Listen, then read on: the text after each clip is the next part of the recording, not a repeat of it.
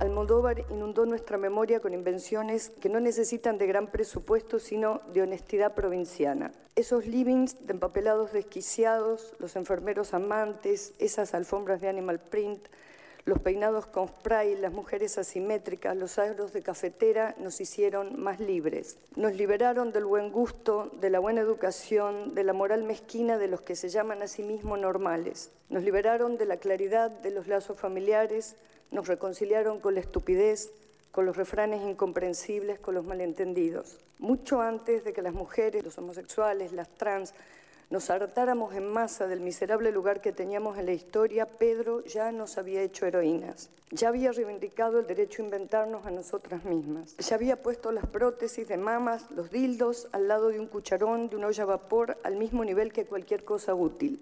No hay deber ser en la ética de Almodóvar hay obligación de crearse, obligación de inventarse. Sus películas inauguraron territorios donde se puede vivir mejor, pero ahora, Pedro, ahora más que nunca te necesitamos, porque seguimos mojando nuestras bikinis en un mar de muertos.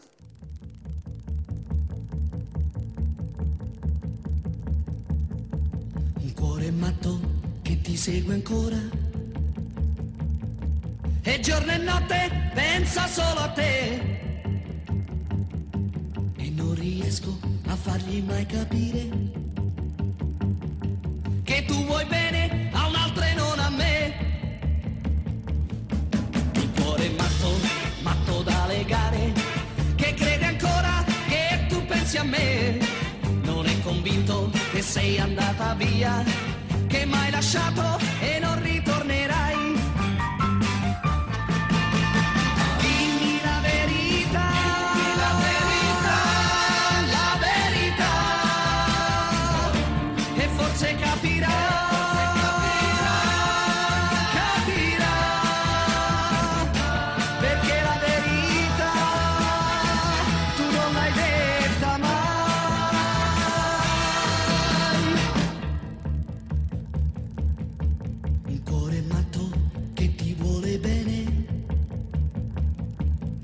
perdona tutto quel che fai. Ma prima o poi tu sai che guarirà. Lo perderai, così lo perderai.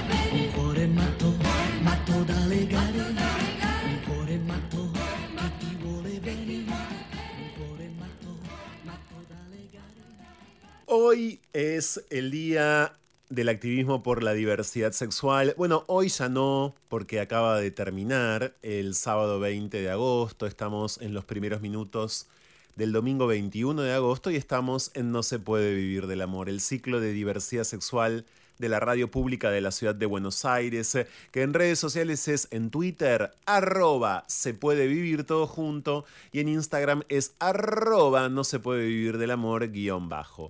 Vamos a repasar entonces, conmemorando un nuevo año en el que nos toca por cierto, salir al aire durante el Día del Activismo por la Diversidad Sexual, un nuevo aniversario 26 años ya del fallecimiento del notable, del eh, majestuoso activista argentino Carlos Jauregui, en este contexto es que vamos a recordar nuestros 10 años. Venimos desde el comienzo de este 2022 recordando los 10 años de este programa, 10 años de entrevistas, de noticias, de momentos con artistas, con activistas, con personajes, con vidas varias.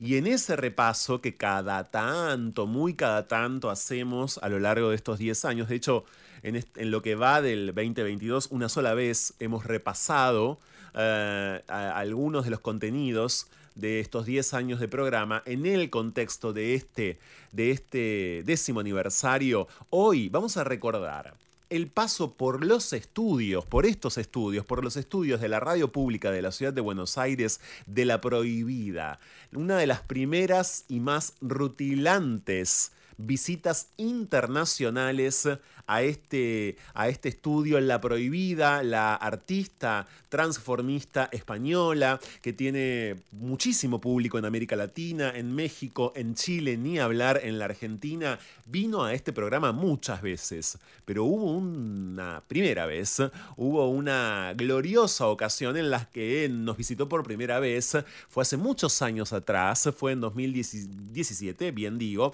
y vino una medianoche cuando este programa era todavía diario y estaba a la medianoche al estudio de la 1110.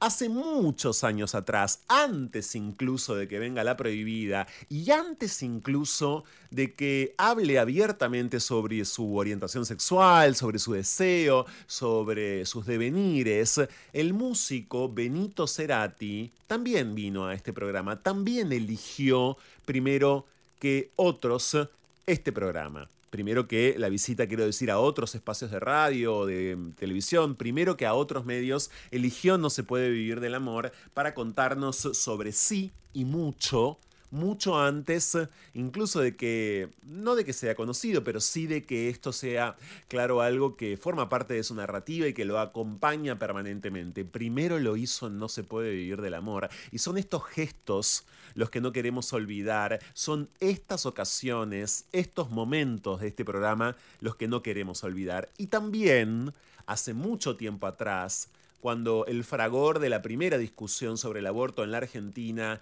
era realmente un fragor marcado, la psicoanalista Ana María Fernández, una pionera del psicoanálisis eh, de la segunda mitad del siglo XX en la Argentina, del psicoanálisis cruzado con la teoría de género, con los feminismos, visitó este ciclo y hablamos mucho en ese contexto, en ese momento de todo esto. Yo les propongo entonces repasar esos tres momentos de No se puede vivir del amor hoy de acá hasta las 2 de la mañana en la radio pública de la ciudad de Buenos Aires, aplaudiendo no nuestros contenidos, como si fuesen logros o como si fuesen hallazgos, sino la posibilidad de estar efectivamente juntos, de haber estado y seguir estando a lo largo de estos 10 años acá en la 1110.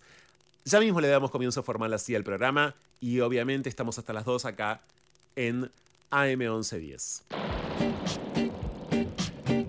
Intercambios a la deriva lo que va de la idea al ideal. Diálogos con cierta lógica y acaso desacatos. A la hora en que Buenos Aires parece agotarse. Fuego en la conversación. Llega a No se puede vivir del amor. Cháchara. Palabra. Es lo único que tenemos.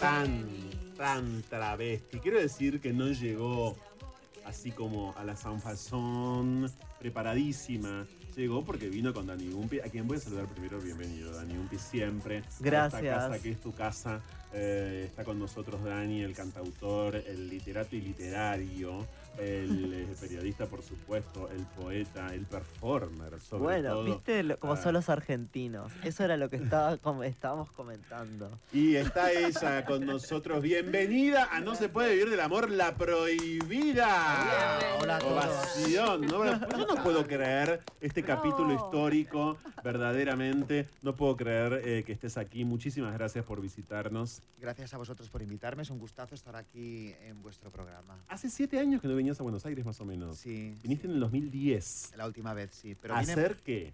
Tu show. a vender tomates. Ah. pues a qué voy a venir? Pues No, a cantar, hombre. Pues a lo que vengo siempre, a cantar y a exhibirme, ¿eh? Ujú. Qué pregunta, claro. Pero vos sola. ¿O viniste Sí. acompañada por algún otro No, vine, siempre he venido a... conjunto musical? No, siempre he venido a mi, a mi rollo. A- sí, a- fíjate, más que sola diría a mi rollo, porque Ah, ajá. sola nunca ha estado aquí en Buenos Aires, siempre he estado muy bien acompañada desde el primer momento con muy buenos amigos, así que siempre he venido a mi aire y a hacer lo único que sé hacer. Y esta vez te estás quedando unos cuantos días, además. Una semanita solo. Ah, bueno, pensé que un Ah. poquito más. Ok. Los otros viajes me quedaba más tiempo, siempre era de quedarme un mes. Fíjate, la primera vez que vine, eh, vine para un mes o para tres semanas como, como mínimo, porque es un viaje largo y lo quiero Sí. aprovechar. Y esta vez siete días que me van a saber realmente poco. Esta canción que estábamos escuchando es preciosa, es eh, del último disco de La Prohibida, es una de las que a mí más me gusta, eh, por cierto, y me gusta sobre todo por esa acusación prohibida. Tan Sí. travesti no se puede ser. Bueno, es una metáfora, realmente no se habla de, de travesti, se habla de personas que, que- que cambian. También el término travesti en España se Sí. utiliza eh, como para, para lo que nosotros decimos transformistas, ¿no? Artistas Exacto. Que se cambian de, de vestuario y interpretan a un personaje que no son, ¿no? Eh, nos referimos a este tipo, ¿no? En esta canción, a personas que son como muy cambiantes. Exactamente. Eh, quiero decirles que, por supuesto, eh, los shows son mañana y el sábado, como les adelanté. Este diálogo recién empieza. Para mañana no hay más localidades. Hace rato que se agotaron eh, por completo las localidades, pero sí pueden tirarse el lance para ir a ver a la prohibida el próximo sábado. Todo esto en Tangente, que es allí en Palermo, es uno de los lugares más más productivos, diría, de estos últimos tiempos, ¿no? Ah, con mayor cantidad de oferta, ¿o no, Dani? Sí, y el, eso va a ser mañana, pero el sábado, que Es es, la en- segunda función, va a ser en Palermo Club. Exactamente, Sí. el sábado es en Palermo eh, Club. ¿Tuviste otros nombres ¿Quién? hablando Yo. de procesos identitarios? Sí, Sí. prohibida. Antes de ser la prohibida. Pero claro, la leyenda oficial cuenta, aunque ninguna leyenda es exactamente oficial, pero digamos, la leyenda oficial cuenta que te quedaste con la prohibida. ¿Por qué te Sí. quedaste con la prohibición? Pues es que, fíjate, me lo preguntan eh, a menudo, pero yo no tengo nada interesante que contar sobre esta historia. y me sabe muy mal porque digo, aquí es cuando ya les cuento la respuesta, ¿no? Y, y no tengo nada que, que- que contar. Necesitaba un nombre artístico y empezaba a trabajar de una forma más profesional. Y claro, como todas las travestis, pues tenemos que tener un nombre artístico. Y yo estuve pues barajando entre varios nombres, pues no sé, María Ángeles, Conchita, no sé, a mí lo que se me ocurriera. En aquel momento yo iba mucho de mujer fatal y entonces mm, em, tenía dos opciones, la perdida o la prohibida. Estuve con la perdida dos semanitas y ahí de ahí ya me pasé a la, la prohibida. Pero se lo pregunté a, una- a un amigo que tenía al lado, ¿qué te gusta más, la prohibida o la prohibida? Me dijo la prohibida. Si me hubiera dicho María del Mar, ahora sería María del Mar. O sea, no hay ningún misterio, no hay nada, lo siento. Yo creo que te deben haber confundido en más de una ocasión y vamos a hacer en este momento una necrológica, ya que estamos con la veneno, porque son nombres Sí. parecidos. ¿no?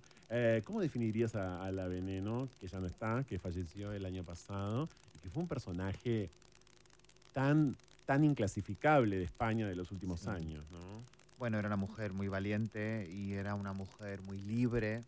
También era bastante inconsciente. Sí, y creo que tenía una fama muy grande y al mismo nivel una inconsciencia muy grande, ¿no? Y, y realmente no podía llevar su vida mejor de, lo, de cómo la llevaba. Y, y a veces pues yo empatizaba mucho con ella porque la veía eh, alrededor con muchísimo cariño, pero también veía mucha gente que se aprovechaba y ella no podía gestionar Ujú. em, esta vida que llevaba y a veces me, me daba un poco de lástima porque, claro, eh, hay personas que no, no pueden hacerlo mejor en la vida, ¿sabes? Y ella, a pesar de tener todas las armas para poder tener una vida eh, gloriosa, pues realmente la veías que no, no, no lo podía hacer mejor. Ujú. Cuando vos llegaste a Madrid, por supuesto, antes viviste un tiempo en Italia. eh, cuando vos llegaste a Madrid, un tiempo largo, ¿eh? algo así como 12 años creo. Sí. Cuando llegaste a Madrid, ¿pudiste empezar justamente, a propósito de lo que contabas de la veneno, pudiste empezar a ser quien sos con todo? Es decir, ¿fue tu caso también el de aquellos, aquellos, aquellas que venimos a parar a las grandes ciudades para poder ser del todo? Porque en otros entornos, en pueblos más chiquititos, en lugares más recónditos, recónditos había mayor hostilidad, digamos. Por Sí. ejemplo, para el transformismo. Claro, es que yo, fíjate, yo venía de un pueblo pequeño y me iba a una- me fui a vivir a una gran ciudad que en cuando era cuando en mi adolescencia que era Roma. Yo pensaba que iba a ir de un pueblo pequeño de la provincia de Cádiz, de agricultores, Ujú. que me iba a una gran ciudad, pero realmente me encontré con que no, con que venía de un pueblo pequeño y me iba a otro, porque Roma es una ciudad eh, pues que es muy conservadora para muchas Sí. cosas y, y entonces yo venía de España que mal que bien pues estaba un poquitín más avanzado que, que- que Italia en aquel momento y yo pensaba que en Italia van a ser mejor las cosas y me encontré con que era peor que en mi pueblo, fíjate. Y, y así estuve 12 años, pues porque así me, me, me llevó la vida, ¿no? A vivir ahí mucho tiempo. Y en los últimos años ya empezaba yo a desear eh, abandonar mis estudios de traducción, que es lo que yo, fíjate, para lo que me ha servido. Sí. Tú. bueno, perdón, para traducirte. Te sirvió para traducirte, digamos, a, a vos misma de alguna manera, como para pasar de lengua, si querés. ¿eh? A ver, a mí ahora mismo los idiomas lo único que me sirven es para ligar con turistas. Bueno, ok. ¿sabes? Para lo único que me sirven. Por lo ¿Cuántos idiomas demás- hablas? Bueno, hablaba muy bien antes muchos, pero ahora los hablo más o menos bien. Eh, pues inglés, francés, italiano, portugués, catalán y español. Y me titulé... políglota. Sí, sí, pero ya te digo que no me sirven para nada, porque a mí mi carrera la desarrollo entre España y Latinoamérica. Bueno, Así pero que, sí para acumular te- amantes de todas esas lenguas, por eso digo. Sí, cada vez menos, pero bueno, Ah, ok, ya, no, ok, tengo, no me ok. queda mucho tiempo, Pero, pero... que por- porque por, por lo menos uno por lengua debes tener. Uno por eh, idioma, uno por idioma. O he tenido, sí, hay que, digamos hacer, hay que hacer sí. memoria, pero estoy seguro que sí. Sí, a ver, podría ser embajadora de algo, sí, la verdad. Diplomática seguro. Eh, ahí está aquí con nosotros La Prohibida, por supuesto, su Twitter. Allí lo tienen, es arroba La Prohibida. Y yo los leo a todos ustedes, que son tantos, por cierto, eh, a través de arroba Se Puede Vivir. ¿Qué, qué verán quienes eh, te vean mañana junto Sí. a Dani? ¿Qué veremos? eh, quienes te vean este fin de semana eh, aquí en Buenos Aires. Bueno, como hace tanto tiempo que no vengo, pues eh, les voy a ofrecer un, un recital de todas las canciones de, de los tres álbumes que he sacado. Y, y normalmente hago el- del último disco siempre, ¿no? Pero claro, como son tantos años y hay gente que me escribe si quieres, vas a cantar esta, la otra, digo, bueno, voy a advertirles que les voy a cantar como muchas, ¿no? Porque no sé cuándo voy a volver a Argentina, que espero que sea pronto. Ojalá. Por si acaso, O sea que vas a hacer un show nutrido de Sí. amplio repertorio. va a ser un- una retrospectiva porque son 10 años, desde un poquito más de 10 años desde que, sa- que saqué mi primer álbum, entonces les voy a ofrecer un poquito del primero, un poquito del segundo y sobre todo del tercero, o sea que van a ver todas las canciones. O sea que dura más o menos cuánto. Pues una hora y media o una hora y 45, más o menos. Bastante. Y bastante. sí, cuando hago conciertos suelo hacer como una horita y cuarto normalmente.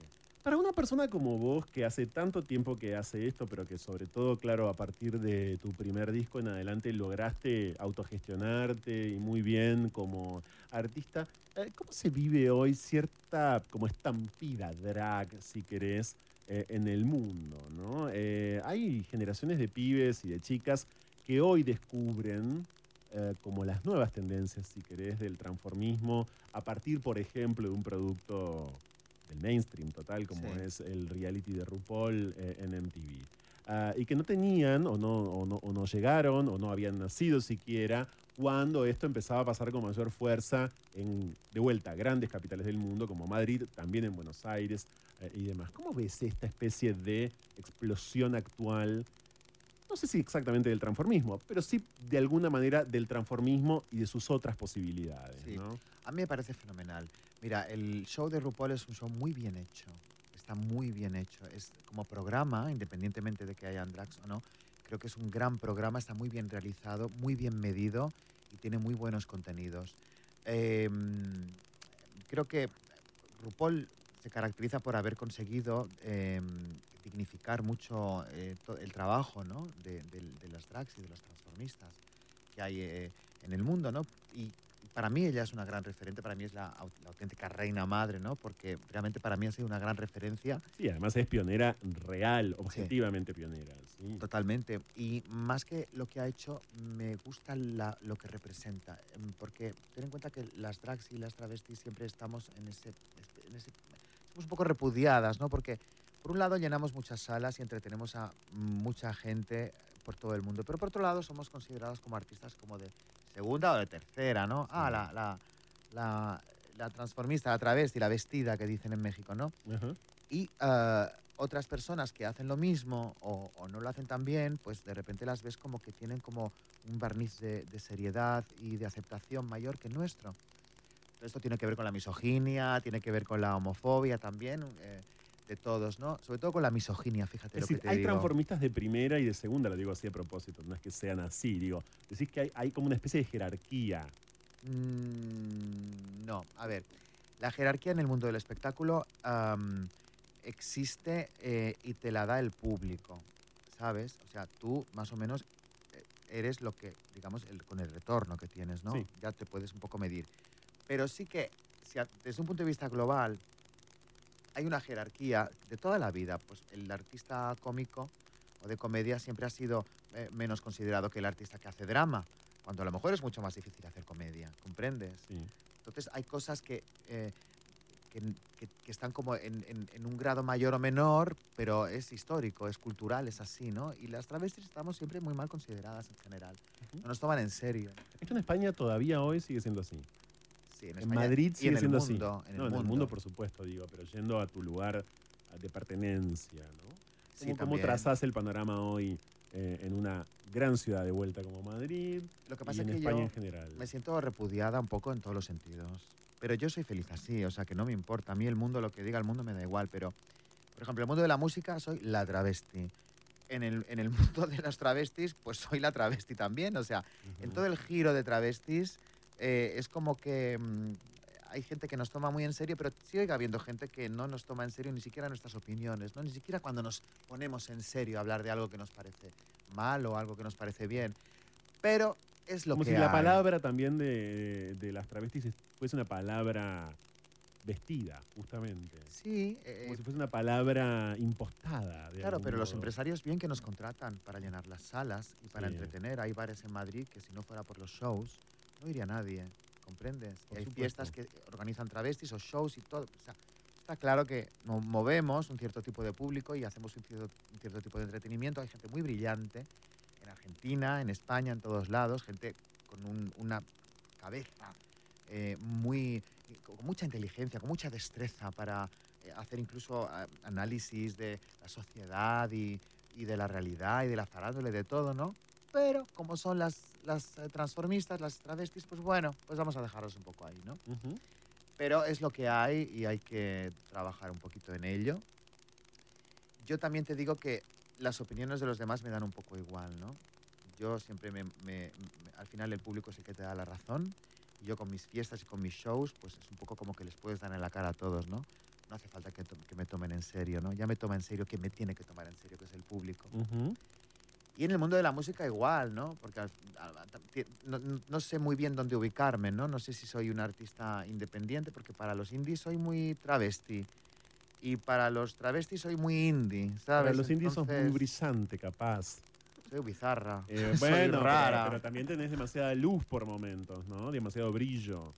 No lo sé, pero eh, sí, a, no, a ver, el- yo creo que para que te tomen en serio, en la música tienes que ser seria, no sonreír, no mirar al público, llevar gafas de pasta, eso también hace mucho, eh, en- si eres indie, y sobre todo ser muy seria. Ah, en cuanto te tomen un cuando te- tú te, te tomes un poquito en, en broma, ya no te toman en serio.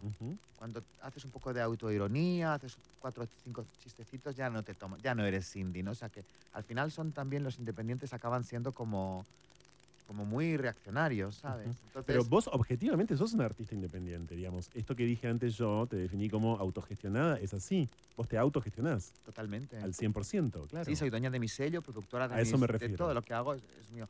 Pero mira, para sintetizar un poquito y para Sí. parece que nos estamos poniendo aquí muy intensos. El mundo eh, no siempre te me entiende, nos entiende a, la- a las transformistas, pero creo que es algo que le pasa a todo el mundo, ¿no? Independientemente de, de quién seas, la discriminación existe para todos. Ujú, Absolutamente. Quiero decir que además de Dani está nuestra amiga Valeria Licciardi que acaba de llegar aquí al estudio de, de No se puede vivir de amor porque vino especialmente a, a ver a La Prohibida como tanta gente que está sintonizadísima ahora eh, a través de todas nuestras redes y de todas las maneras eh, habidas y por haber de escuchar este programa, de escuchar esta eh, casa emisora, de escuchar Hoy no se puede vivir del amor con La Prohibida aquí. Gracias a Sandrita, muchísimas gracias a Pablo Hunt que te recuerda perfectamente cuando hace más de 8 o 9 años te vio en Santiago de Chile, Prohibida, ah, y lo recuerda muy bien. ¿Vas a ir a Chile? No, ahora? no voy esta vez. No ha ¿Viniste podido solo a. Buenos Aires? Solamente. Ok. Eh, y hay quienes también, por supuesto, están escribiendo desde otras partes de América Latina eh, y te conocen y no te conocen. Aquí, aquí en este programa puntualmente eh, tu música suena muy, muy, muy a menudo eh, porque la programamos nosotros o porque la programan muchos de nuestros oyentes en una sección especial que nuestros oyentes conocen, vos no, eh, que se llama el Ranking Puteteril, que es un ranking de canciones que todo puto que se precie de tal no puede dejar de escuchar y allí, por supuesto, suena muy a menudo la prohibida. A propósito de putos está Dani Umpi. Yo no sé cómo, cómo, cómo vivís esto de, de, de, De ser telonear puto. y de, de- Bueno, de ser puto lo tengo clarísimo. No, eh, de, de acompañar a la prohibida mañana y el sábado, ¿no? Y bueno, es una mezcla de sentimientos, porque es una artista que admiro muchísimo, pero que Claro. también conozco desde hace muchos años. Antes de venir acá estábamos viendo fotos de hace 10 años. Sí. Y bueno, eso es hermoso. Este, y bueno, vamos a dar un show lindísimo. Voy a aprovechar para cantar canciones nuevas que voy a tener en mi próximo disco y algunas sorpresitas. Así que va a estar muy bueno. Fue una sorpresa muy grande que lo de la tangente se vendió tan rápido y Se salió esta muy otra. rápido, sí. Sí, salió esta otra fiesta que vamos a hacer y va a pasar música Agustín Ceretti. Sí. Así que va a haber un DJ set todo de electropop español y de latino. Así que todos los fanáticos y las fanáticas y les fanatiques del, del electropop vamos a estar ahí bailando. Es, el- es hermoso este reencuentro. Yo también la había visto en España cuando fui y siempre pasamos muy bien. También con Marica, con Marica Mala estuvimos eh, y con La Prohibida. Le mandamos un abrazo especial a nuestro amigo de Maricas Malas, por supuesto. Sí. Cuando, cuando la prohibida arranca, tuvo ese momento como de, yo diría, todología, de querer tirarse encima todo. En En- materia de prendas, en materia de maquillaje, ¿Cómo? de querer ponerse todo. Ah, vale, vale. Es decir, cómo empezó como a justamente delinear su estética, ¿no? A encontrar su modo de ser en escena, su modo de ser transformista. Bueno, yo creo que todo en la vida, en el mundo del arte, pues va un poco de la misma forma. Vas em, adquiriendo técnica, experiencia y entonces poco a poco Sí, creo que la maestría se consigue cuando consigues contar lo que quieres contar Ujú. con los elementos que tienes, ¿no? exacto. Entonces, en, en la imagen, pues es también un poco así. Empiezas definiéndote y poco a poco, pues vas em, adquiriendo lo- el conocimiento necesario para un buen maquillaje, porque eh, el- el- una peluca, un vestuario, todo eso también expresa y ayuda a contar la historia y, y ayuda a que la gente te identifique de una forma o de otra, ¿no? Entonces, eso es algo que, que vas adquiriendo con el tiempo. Y yo empecé, pues, nada, pintándome los ojos y la boca y yo empecé haciendo como unos personajes así como un poco felinianos, así como un poco em, como muy sofisticados a nivel de imagen, pero muy teatrales en algunas performances que hacía y poco a poco empecé a, a, a querer contar mis propias historias y por eso empecé a cantar mis, mis canciones, ¿no? Ujú. Y así, así empezó todo. No es casual que hayas empezado por los ojos, porque yo tengo que decirte que cada vez que veo una fotografía de la prohibida, veo sobre todo un trabajo impecable, un equilibrio total en el maquillaje de ojos. Ah, pues muchas gracias. Seguramente has visto fotos de la primera hora de la noche. Puede ser. A última hora no, A última hora suele no. ser No, perfecto claro, todo. Pero no, hay, hay ahí una apuesta, me parece, a, a la, a la perfección casi, ¿no? Bueno, se intenta, se intenta eh, Ujú. ir siempre lo mejor posible. Y eh, en los ojos el maquillaje sí me gusta eh, ser muy perfecta, pero en, el- en en las pelucas no, me gusta el despeinado. me encanta el despeinado, me gusta ir con un pelo muy despeinado, pero artísticamente, ¿sabes? Como Raquel Welch en las películas que hacía de troglodita, un poco así, ¿no? Está todo colocado al milímetro, pero me gusta el despeinado. Me da... Y ahora el color. Sí. es ¿Últimamente o desde siempre? Mm, por épocas, a veces he llevado tonos naturales, a veces he llevado el pelo negro, a veces rosa, azul, depende. De- depende. Ahora estoy con mucho con los colores así como suaves. Ujú. ¿Y cómo estás en, en- en- este sentido con el vestuario? ¿Cómo definirías este momento del vestuario de la prohibida? Porque uno ve videos de hace un tiempo, o bueno, del, del- del primer disco, de hecho, y te ve muy diferente a hoy, digamos, ¿no? Sí, ahora estoy muy espantapájara, ahora estoy muy, muy rural. Tengo un lado así como medio eh, Laponia, como de Escandinavia, Sí. de la parte del norte, que me gusta mucho la estética escandinava, y por otro lado me gusta un poco la estética también rural, el patchwork, el hippie, ¿sabes? Me gusta mucho los años 70, me, me gustan, eh, ¿sabes? Pero no los años 70 obvios, no los que se llevaron los 90, no. Los años 70 que no se llevaron los 90, la Ujú. ropa ancha, ¿sabes? Me gusta mucho. Estoy en, en esa época. Ujú. ¿Cómo es la familia de la prohibida? La familia, ah, familia. pues muy normal, muy sencilla, una familia española típica. Sí, bien, trabajadores todos, todos Están, bien. están allí en Cádiz. No, están como por ahí. Ah, dis- dispersos. Barcelona, Ah. un poco por ahí, sí. ¿Y estás enamorada? No, estoy, no. ¿Estoy enamorada? No, no lo estoy. Ni quiero. ¿No? No, porque me quita mucho tiempo el amor y todo y porque me, me desestabiliza y a mí Te personalmente desconcentra. me desconcentra y además ahora estoy como con muchas cosas al mismo tiempo y, y no tengo la necesidad. Basta que diga esto para que me enamore el mes que viene, ¿Vos porque sabes que cuando no ¿Qué lo pasa? buscas Ajá. ¿Y aparece. te pasa frecuentemente que te enamoras? No, no me pasa, me ha pasado muy pocas veces y cuando me ha pasado ha sido muy desagradable y muy traumático, así que no quiero, no, prefiero tener, no, prefiero así, eh, no, me- tu- he tenido un- una pareja muchos años, Ah. tuve de jovencita, Sí. sí, Bueno, cuando viviste en Roma. sí, Claro, muchísimo tiempo. Y después me parece años. que te dedicaste a, a- a la soltura. a la vida alegre, sí. A la vida alegre. Después de eso, pero sí, o sea, yo sé lo que es el amor, sé lo que es una pareja eh, estable, 10 años ma- maravillosas, luego mantuve una relación muy buena con él, Nunca casada, jamás. eh, sin papeles, pero no nos hacían falta los papeles. Ah, ok. Éramos un matrimonio muy bien avenido y todo hasta que se acabó el amor y de forma civilizada, pues, eh, y europea supongo, pues lo, lo- lo- lo terminamos, pero seguimos con muy buena relación. Y, y luego, pues he tenido algún que otro eh, escarceo, pero no, no nada memorable, nada que merezca la pena nombrar en un programa tan maravilloso como este. Esto se llama No se puede vivir del amor. Eh, empezamos a despedirnos de este diálogo, lamentablemente, porque la vamos a, a- a liberar. Nosotros seguimos hasta las dos. Ya volvemos.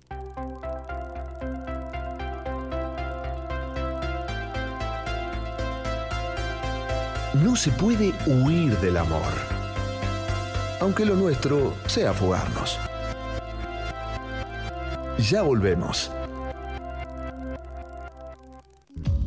Hola, soy Graciela Fernández Meijide y el programa que yo conduzco se llama ¿Por qué? Y el por qué es esa pregunta que desde muy chiquito hacemos para indagar y en este caso es sobre la actualidad nacional generalmente, aunque a veces las fronteras no nos detienen y nos vamos un poco más allá. Repito, este programa va los domingos a las 14 horas. Los espero. Conectate con la ciencia jugando y aprendiendo en familia. El Planetario tiene propuestas para todas las edades, que van desde actividades para armar y colorear hasta podcast de entrevistas y curiosidades astronómicas. Ingresa a las redes del Planetario en Instagram, Facebook, Twitter y Spotify o a www.planetario.buenosaires.gov.ar y descubrí el universo desde casa.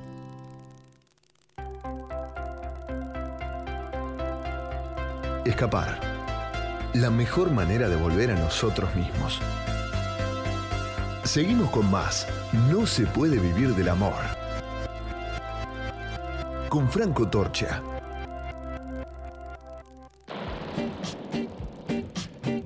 Intercambios a la deriva.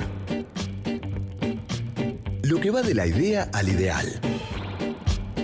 Diálogos con cierta lógica y acaso desacatos. A la hora en que Buenos Aires parece agotarse. Fuego en la conversación. Llega a No se puede vivir del amor. Cháchara. Palabra. Es lo único que tenemos.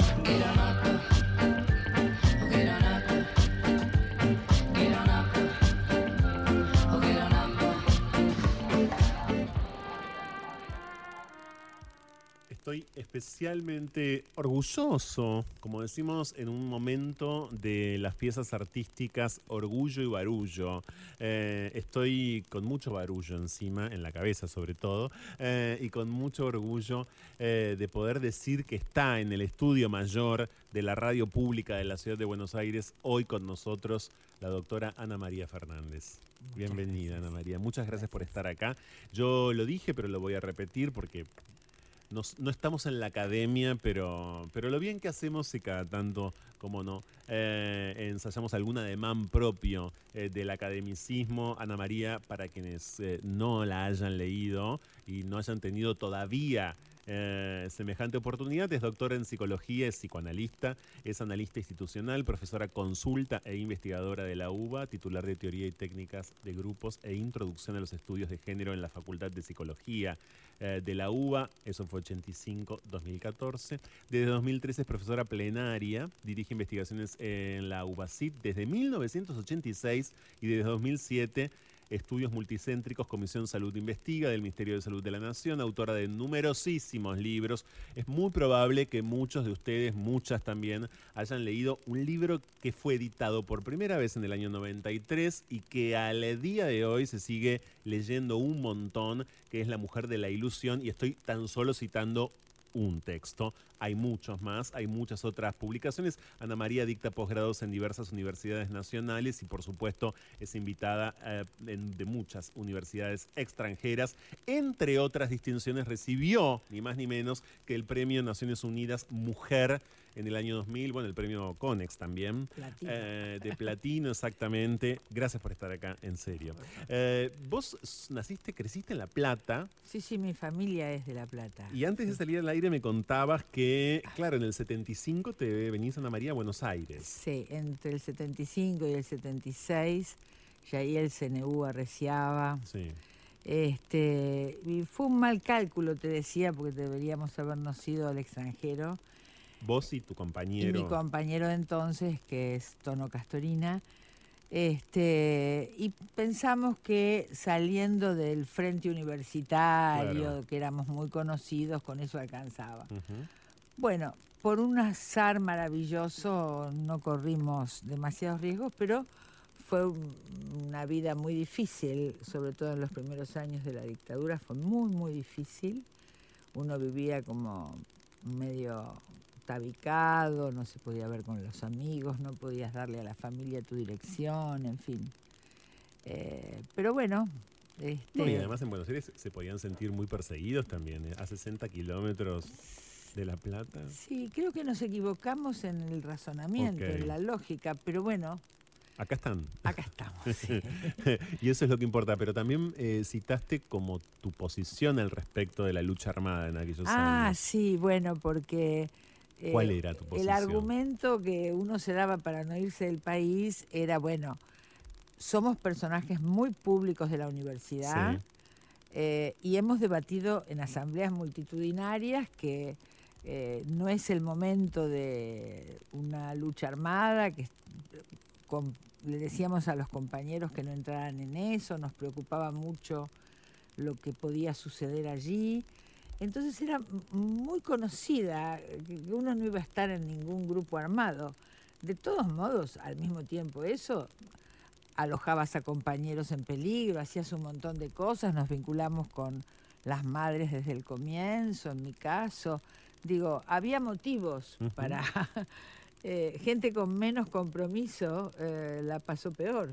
Así que bueno, pero eh, también el incilio, como yo le llamo, Sí.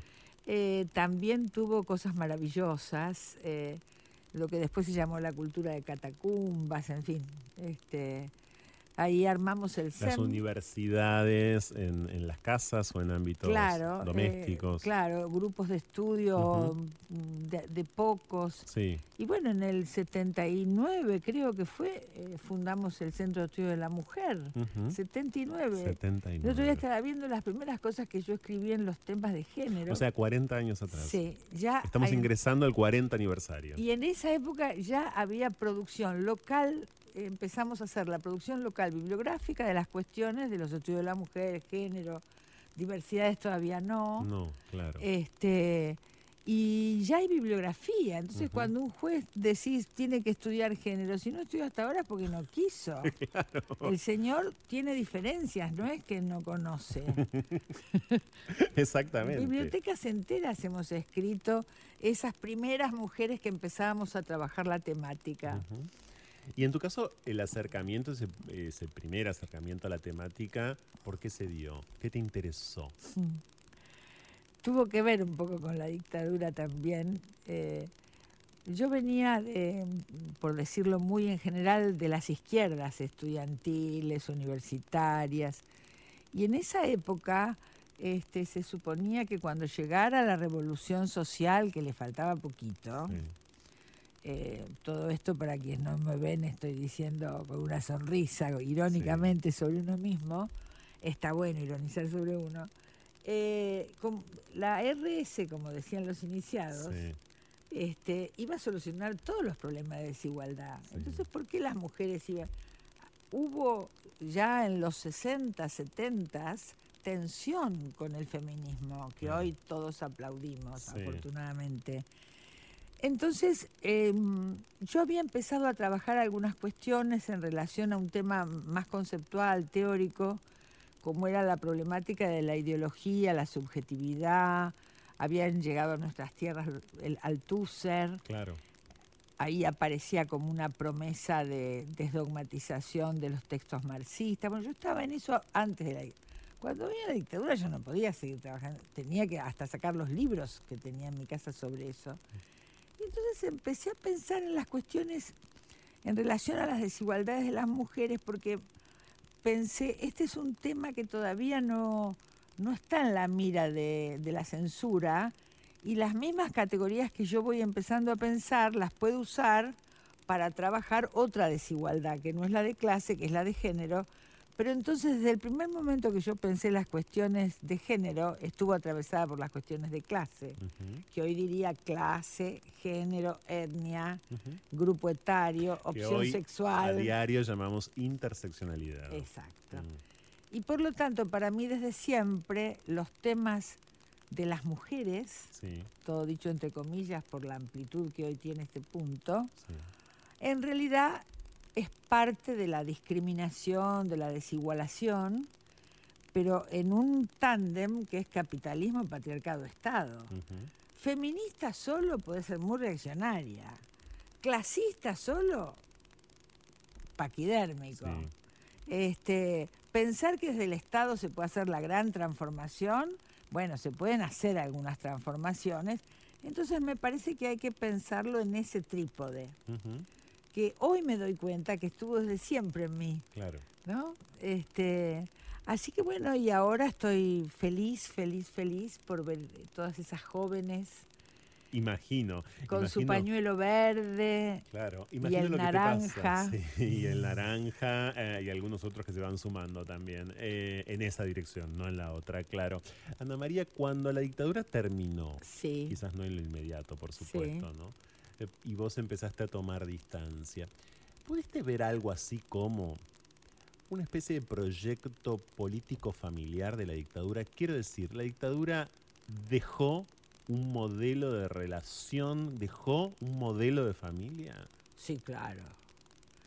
Sí, claro.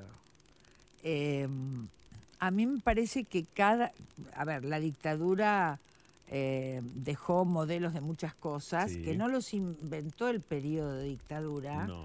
sino que correspondía a los sectores más de las derechas tradicionales que nunca habían tenido mucho consenso. Imagínate lo que fueron los 60, el Ditela, en fin el Mayo, el Cordobazo, había una juventud eh, dispuesta a transformarse. De hecho, las chicas 60, yo tengo un artículo Sí. que se llama Las chicas 60, que yo soy de los 60 más que de los Ujú. 70. Este, Imagínate que partimos de que había que llegar a casa a las 8 de la noche. toda la, la llamada revolución sexual, es decir, era un momento de fermentos de, de desobediencias juveniles. Sí, La dictadura no solo liquida, sí, una generación. ¿no? liquida no solo los intereses eh, insurreccionales de las luchas armadas, de los, sino todo un modelo que pretendiera y, y logra algo muy interesante si uno lo mira a la distancia, porque el Somos Derechos y Humanos, Sí. yo me acuerdo, Sí, casi todos los autos llevaban el, el ese eslogan, claro. Era muy duro eso, muy duro. No, pero habrás notado, por supuesto, eh, no a, través de tu deambular académico, eh, investigativo, pero habrás notado, Ana María, que no hay todavía una conciencia formada, por lo menos en términos muy extendidos o en términos públicos, de que más allá del modelo económico y más allá del modelo político, lo que la última dictadura cívico eclesiástico-militar, como le decimos a algunos, y aquí podríamos entrar en otra discusión eh, un poco más extensa, eh, lo que dejó es, un, es modelos de relación, modelos de afectación, modelos de familia, por supuesto, de paternidades, de maternidades. Yo, antes de contestar eso, que desde ya voy a estar de acuerdo, te digo, cualquier momento político Claro, que se lo pretenda explicar por la economía va a tener muchos problemas para pensar cómo oponérsele. Esto pasa ahora en, en la discusión con el macrismo, ¿no? claro. Eh, entonces, no es, so- no es porque la economía anda mal o ande bien Mm. solamente, No, ¿no? claro. Es Como cómo si se fuese arman aislada las de, lógicas claro. colectivas. Las lógicas colectivas. ¿Cómo se arman esos imaginarios colectivos? Que la dictadura no solo dejó miedo, no so- dejó también un modo de pensarse, ¿no? Eh, sin duda con una hege- hegemonía católica de los sectores más de la derecha católica, sin duda con un afianzamiento, bueno, fue muy reprimida la diversidad sexual, por Sí. supuesto, ¿no? Eh, igual ya estaba Perlonger, había muchas cosas muy interesantes ya antes. Sí. Eh, pero dejó una idea de que es la esencia del neoliberalismo. Mirá qué interesante, porque ni sabíamos que eso era el neoliberalismo en la dictadura. La esencia de puertas adentro. La vida es puertas adentro, lo que importan son las relaciones familiares. Usted sabe dónde está su hijo, era una consigna. O sea, un trazado de una exterioridad que siempre es, por supuesto, Sí. amenazante, Tal cual. incierta, peligrosa. Sí, y todo puertas adentro. Puertas adentro, que es lo que hace que hoy tanta gente le cueste denunciar los abusos, porque, Porque son todo adentro. ocurre puertas adentro. Eh, puertas adentro porque la calle está llena de peligros. Puertas adentro porque la política siempre es mala. Hay una cantidad de cosas que aún hoy se arrastran. Ahora, que la dictadura amalgamó, no es que inventó, Claro. amalgamó. Ahora, junto a eso, la resistencia nunca paró. Es verdad. Y yo te digo, em, mi hijo mayor tiene 52 años y estaba en el secundario y en casa no se hablaba de política porque todos teníamos terror que el chico se metiera en algo. Sí. ¿Y dónde empezó a recibir los primeros volantes, las primeras, él iba al Buenos Aires, Sí. en los conciertos de rock del Obras? Claro. Ahí un día viene y dice, mamá, ¿estás por la revolución por etapas o la revolución permanente? y nosotros nos queríamos morir porque nunca hablábamos de Claro. nada. Y digo, ¿dónde? No, porque Es decir, que eso fue reabsorbido, por ejemplo, en el rock, en, el En el rock. circuito del rock. el circuito del rock fue un circuito maravilloso para estos jóvenes que empezaban a querer enterarse. Eh, bueno, no solo las madres, hubo muchas cuestiones que te muestran cómo aún en la dictadura más feroz eh, hay cosas para resistir. Y que esas resistencias, lo vimos en el 2001 también, yo investigué mucho las fábricas recuperadas, Sí, que sí, fue sí, una maravilla, supuesto, sí. Resistir no es solo resistir, es inventar también. Entonces ahí está la imaginación eh, la ex- de extrema radicalidad creadora de los colectivos, ¿no? En la que hay que apostar siempre, aunque estos sean momentos en que parecen un poco desoladores. A menudo decimos en este programa, muy a menudo, y en diferentes tramos de este programa, que la heterosexualidad es un régimen político. El año pasado hemos discutido en diferentes momentos esas pintadas, por ejemplo, que aparecieron en Buenos Aires, en otros puntos del país, que rezaban Macri hétero y mucho más allá del sujeto involucrado que es Mauricio Macri, es decir, la emergencia de esa categoría como una categoría digamos, ofensiva o como una categoría negativa, digamos, ¿no? Eh, eh, es desde allí, desde todo ese conjunto como de, de señales que se me ocurre indagar sobre esto frente a vos, Ana María. Yo no, no podría hacer un análisis en relación a la crisis política argentina, pero sí en el sentido más general Sí, um, del momento en que llamado neoliberalismo, sí. del capitalismo actual, que algunos lo llaman capitalismo tardío, etcétera. Y como te decía, en esa trama de Estado, patriarcado y capitalismo. eh, me parece muy claro, eh, hay una crisis de la hegemonía. Hay una crisis de la hegemonía blanca, heterosexual, eh, masculina, eh, cristiana, propietaria. ¿No? Entonces, eso es lo que marcó el, lo que era el hombre. Ahora nos dimos cuenta que era el varón, pero que en algún momento, durante dos siglos, creíamos que eran los seres humanos. Exacto. La Declaración de los Derechos del Uh, Varón. Exacto. Entonces es muy interesante las cosas queer, ¿no? Porque, por ejemplo, así, viste que LGTB le van agregando Sí. letras, es muy lindo eso. Pero suponete, en Estados Unidos tenés los hispanos, los, no sé, los, los, los, um, Sí. irlandeses, bueno, todos los grupos étnicos. Y entonces ahora le incluyeron otro que son los anglo-saxon. O Ujú. sea, esos blancos descendientes del Mayflower Claro, son un grupo étnico más. exacto. No lo son.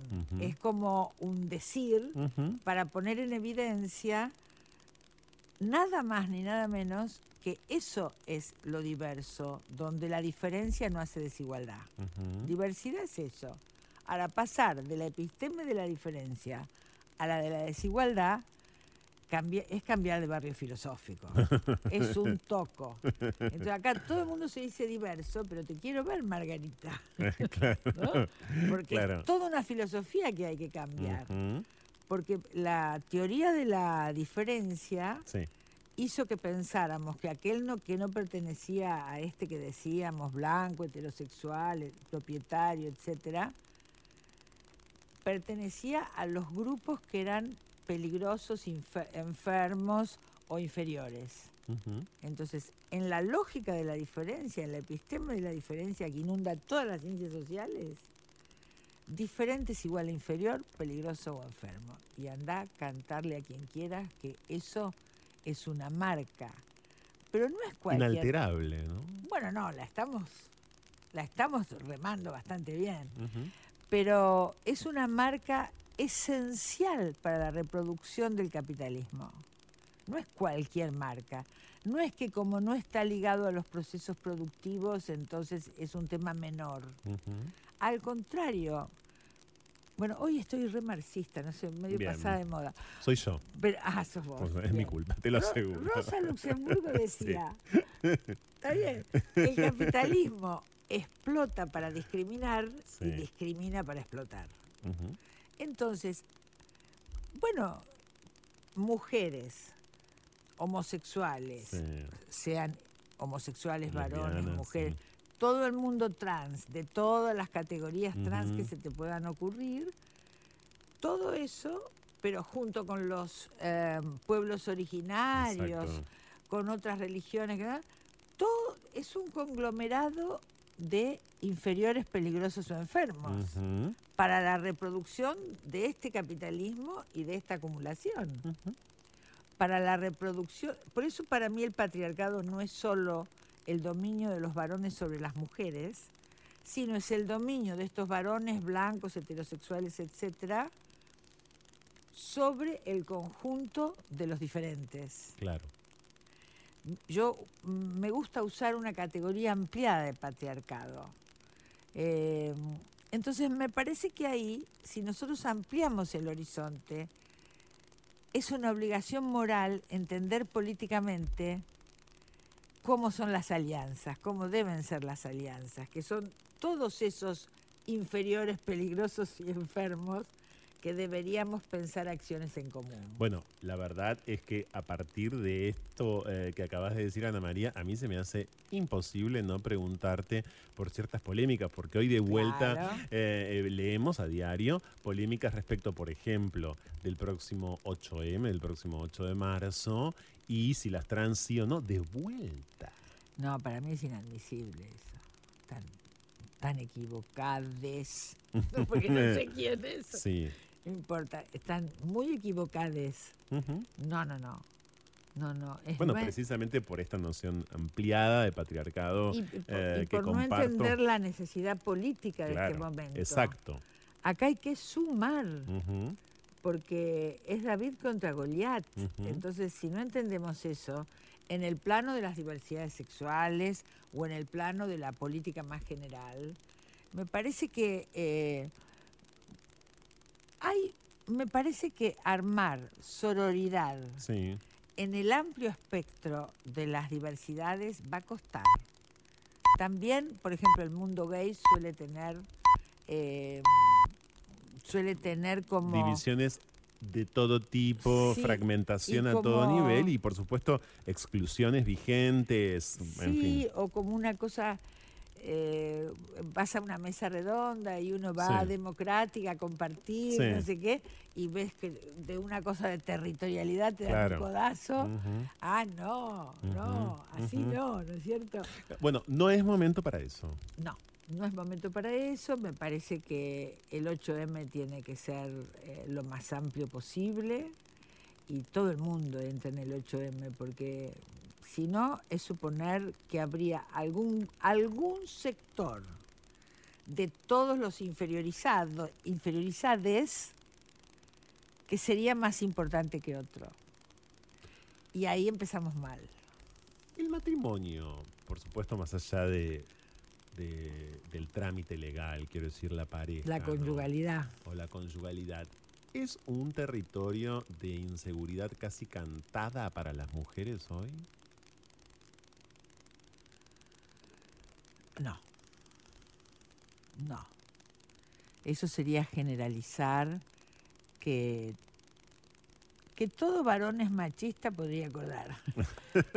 Que- aunque crea que es re progre. Claro. Pero bueno, está bien. Este, pero suponer Sí, que en, en esa pra- en ese ejercicio de poder sí. toda mujer está en riesgo, físico o psicológico, O psicológico. me parece mucho. Porque ya vemos varias generaciones de mujeres que eh, damos batalla a eso. Bueno, mm, los costos son altos, ¿no? Sí. Este, pero me parece que mm, hay algunas cuestiones de la constitución subjetiva de mm, las jóvenes Sí. y las niñas y las mujeres que em, debe reconsiderarse. Eh, quiero decir, em, no podés salir al mundo sin haberte preguntado qué deseo qué quiero. Y entonces después hay otro que te apabulla y te envolvió y ay, yo no sabía dónde estaba. No, no. Eh, mira, una vez cuando recién había llegado la democracia, Sí, estábamos con un amigo que tiene un, tenía en ese momento un chico de 13 años, eran las primeras grandes manifestaciones, estos volvían del exilio, complicados, qué sé yo. Y entonces el pibe le dice, papi, ¿me dejás ir a la manifestación? ujú. Y él le dijo, si pedís permiso para ir a una manifestación es porque todavía no estás en edad de ir. Mira qué genial. Entonces, si una chica eh, no sale a la calle plantada, no está todavía en edad de salir a la calle. Yo sé que esto va a generar polémicas de todo tipo, que yo no yo culpabilizo a las víctimas, no. Pero uno tiene la vida eh, y la calle, andar por la calle, es andar pertrechado para el combate que venga. Uno no puede ir como Heidi. Sí, la polémica podría ser el suministro de herramientas para poder estar bien plantada, digamos. ¿De quién es responsabilidad ese suministro de herramientas para poder plantarse bien? ¿No? Bueno, Pre- en- me en pregunto. el caso de las chicas de clase Sí. media para arriba, en el caso de los Por sectores supuesto, claro. más marginales, es otra historia. De sí mismas. Por supuesto que queremos que el Estado dé los- Sí. la educación sexual integral, que la familia se pueda conversar, pero me parece que hay una voluntad política de construir autonomía. Si eso no está, es complicado porque no podés entender las reglas del juego.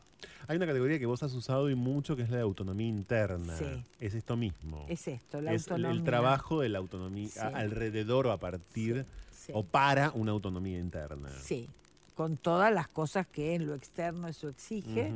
Pero ¿qué es la pregunta? ¿Por qué elijo? ¿Qué quiero en este momento? Eh, el otro día un paciente jovencito, 18, 19 años, viene muy Sí. enojado al consultorio, Sí. varón. Él dice varón en deconstrucción. Ah, bien. ¿verdad? Por supuesto va a uno de los colegios de la universidad, ya sabemos todo.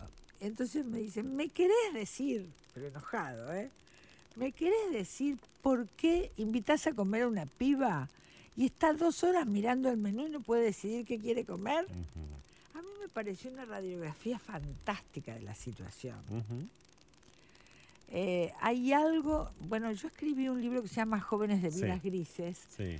este, que trabajo un poco eso, ¿no? Que es, eh, no sé qué quiero. Y entonces,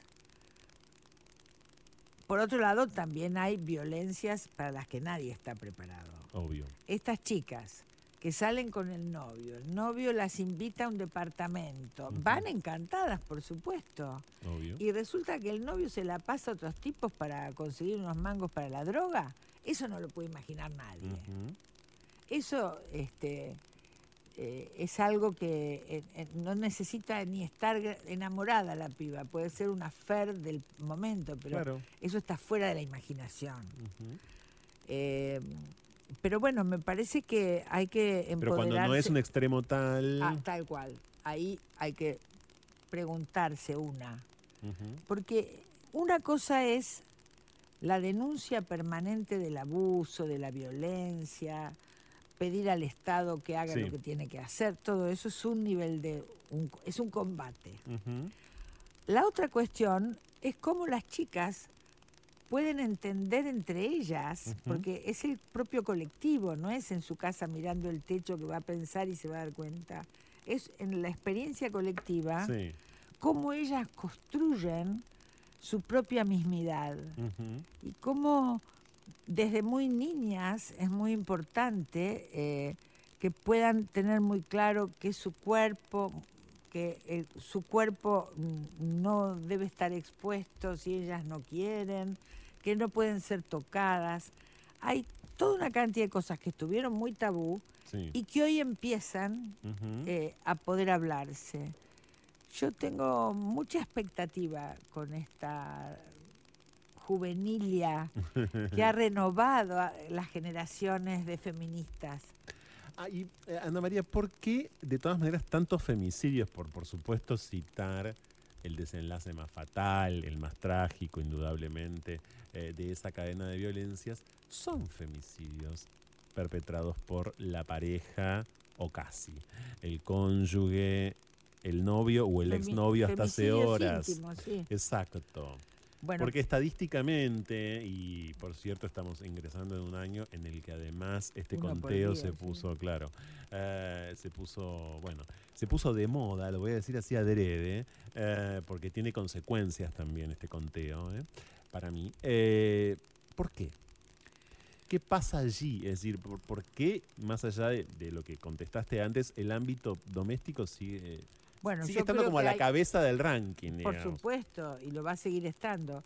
Yo creo que hay un cruce de varios factores, pero muy brevemente te digo, hay un avance de las prácticas de la crueldad en general. Sí. Estos que le pinchan el gomón a los africanos que quieren llegar a Italia, Sí. les pinchan el gomón, literal. Bueno, eso es una crueldad. Hay eh, como Claro. en una época yo escribí sobre la barbarización del lazo social, ¿no? Sí. Esto es general. En ese marco general tenés que el, el circuito de la violencia doméstica cambió. Ya no es la mujer que muere a 20 años de que la golpeó el marido y que un día se cebó y le dio un golpe más fuerte, ahora la matan a los tres meses de noviazgo. Entonces, cambió el ciclo de la violencia en su velocidad, lo cual nos deja muy, muy eh, sin armas a los profesionales que somos expertos en estudiar el pasado y qué te pasó con la abuelita y el gato que tenía la abuelita. Y acá tenés que pensar el riesgo en una entrevista. Y cambió en la ferocidad. Entonces, desde el- me parece que hay que estudiar más la subjetividad de esos varones, pero me parece también que ahí lo que está en cuestión es que estas mujeres generalmente las, las matan cuando ellas deciden irse. Sí. O sea, o algo así, o en o una algo mague, sí. una. Entonces, hay algo que estos varones no pueden soportar, que es o que ella se quiera ir o que se embarace y va a amar a ese bebé. Esto no lo, los forenses eh, Sí. es un dato de femicidio, que ella haya estado embarazada en el último año, Mm, porque los hacen pasar Claro. por suicidio. claro. Yo tengo una investigación hecha de hace del 2008. Entonces la cantidad de situaciones que pasan en los certificados del Ministerio de Salud como suicidio, Y son femicidios. son femicidios de acá a la China. Este, entonces hay una cifra negra de femicidios. Tenemos Claro. uno por día Que ni siquiera es exactamente oficial. los sí, diarios. obvio. O sea, hay algunos que no se van a declarar y otros que son tapados como suicidios. Así que andás a ver cuántos son por día.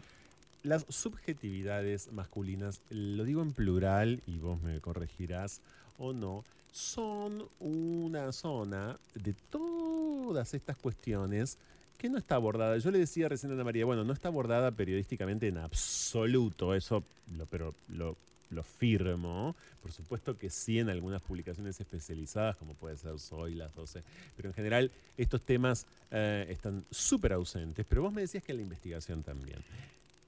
Sí, porque, mm, por ejemplo, te comentaba. ¿no? Perdón, es como si nadie estuviera pensando en los hombres en este sentido, en su subjetividad, quiero decir, ¿no? Ahí hay una cuestión que es que los propios varones heterosexuales, Sí, eh, cis heterosexuales, eh, no consideran que tengan nada que pensar. nada, Entonces ahí hay una primera dificultad. claro. Eh, una segunda dificultad es que eh, hay una cantidad de cuestiones que ponen, a la- y así debe ser, Sí, a las mujeres víctimas de violencia en un primer plano, porque hay que hacer algo con eso, y eh, nos queda sin investigar mucho qué pasa con esos varones victimarios. Eh, Por ejemplo, los que se suicidan Claro. casi a diario hoy en la Argentina eh, después de cometer un femicidio. Claro, entonces ese hombre colapsó. Eh, no es que anda por el mundo pegando a las mujeres, como hay otros, Sí. que sí los hay. Eh, entonces ahí habría que pensar un poco eh, qué pasó, no solo en la subjetividad, sino en el lazo conyugal, pero en el lazo social en general, que este hombre, si esa mujer lo deja, la tiene que matar. Esto quiere decir que todas sus conexiones sociales Sí. no están. Está solo ella. Pero está solo ella porque la sociedad ha ido colapsando y se ha ido atomizando Sí. Y ya no está, bueno, suponte, nada más machista que la barra de la esquina. Yo cuando era chica todavía había barra Sí, de la sí, esquina. sí. Y ahora con otros formatos, pero cada O el tanto café. también, Bueno, ahora es las redes, pero de todos modos hay algo del cuerpo a cuerpo de las de la vida social. El trabajo se va individualizando y trabajas en tu casa. Bueno, todos los vínculos van como em, siendo coartados o desaparecen. Y entonces toda tu vida pasa por un vínculo amoroso. No se puede vivir sin amor, pero tampoco se puede vivir solo de amor. Es decir, que uno podría pensar que aquel que mata a su compañera, a su cónyuge, a su pareja, eh, y luego se suicida, mucho más allá de lo que se señala muy a menudo, que es la revictimización, en fin, todas estas operaciones, claro, se mata porque se acabó su vida, digamos. Se- puede ser, porque se acabó su vida, pero no porque ella era todo para él y la amaba tanto, sino porque lo único que ha logrado hacer en su vida es dominar a otro ser humano llamado su mujer. Claro. Y le salió mal. Entonces ahí ya está todo mal. Pero no tiene otros vínculos. Eso sería un tipo de femicida. Después están los femicidas mucho más impunes, Sí. por supuesto, Por ¿no? supuesto. Vos eh, citaste un ejemplo hace un rato, Ana María, de un paciente que tiene Sí. 18 años y que se autodefine hoy como un varón en- de construcción. Lo entendemos, lo podemos reconocer, podemos adivinar de dónde sale, etcétera. Ahora, ¿vos te parece que esto hoy es frecuente? Porque ese es un muchacho de 18 años. Y, y acabas de decir, bueno, el varón heterosexual, eh, sí, cis, por supuesto, eh, cree que no tiene nada para pensar ni nada que hacer. Pero esta es la ruptura de esta generación. claro, claro. Esto es lo que me tiene Claro. encantada, fascinada. Eh, Porque ese paciente, tendrás otro paciente por ahí, qué sé yo, o, o habrás tenido de hoy 52, que es todo lo contrario. claro, digamos. y ni te cuento sesenta y pico. Claro. Pero también treinta y pico. También treinta y pico, ¿no? Hay algo de estos chicos de secundaria, ¿viste? Esos pibes que a la chica la criticaron, en el- la sancionaron en el colegio Sí. porque no llevaba su tien y al día siguiente fueron todos los pibes con la pollerita escocesa, los varones. Exacto. Es fantástico eso. Fantástico, sí. Fantástico, es un nivel de creatividad. Entonces hay que ver, yo creo que los más mayores no tenemos mucha dimensión de cómo van, a qué velocidad están procesando estos chiques. ¿eh? Porque también, por ejemplo, tienen una actitud ah, muy distinta que los varones mayores respecto de la discriminación al mundo homosexual. Sí, claro.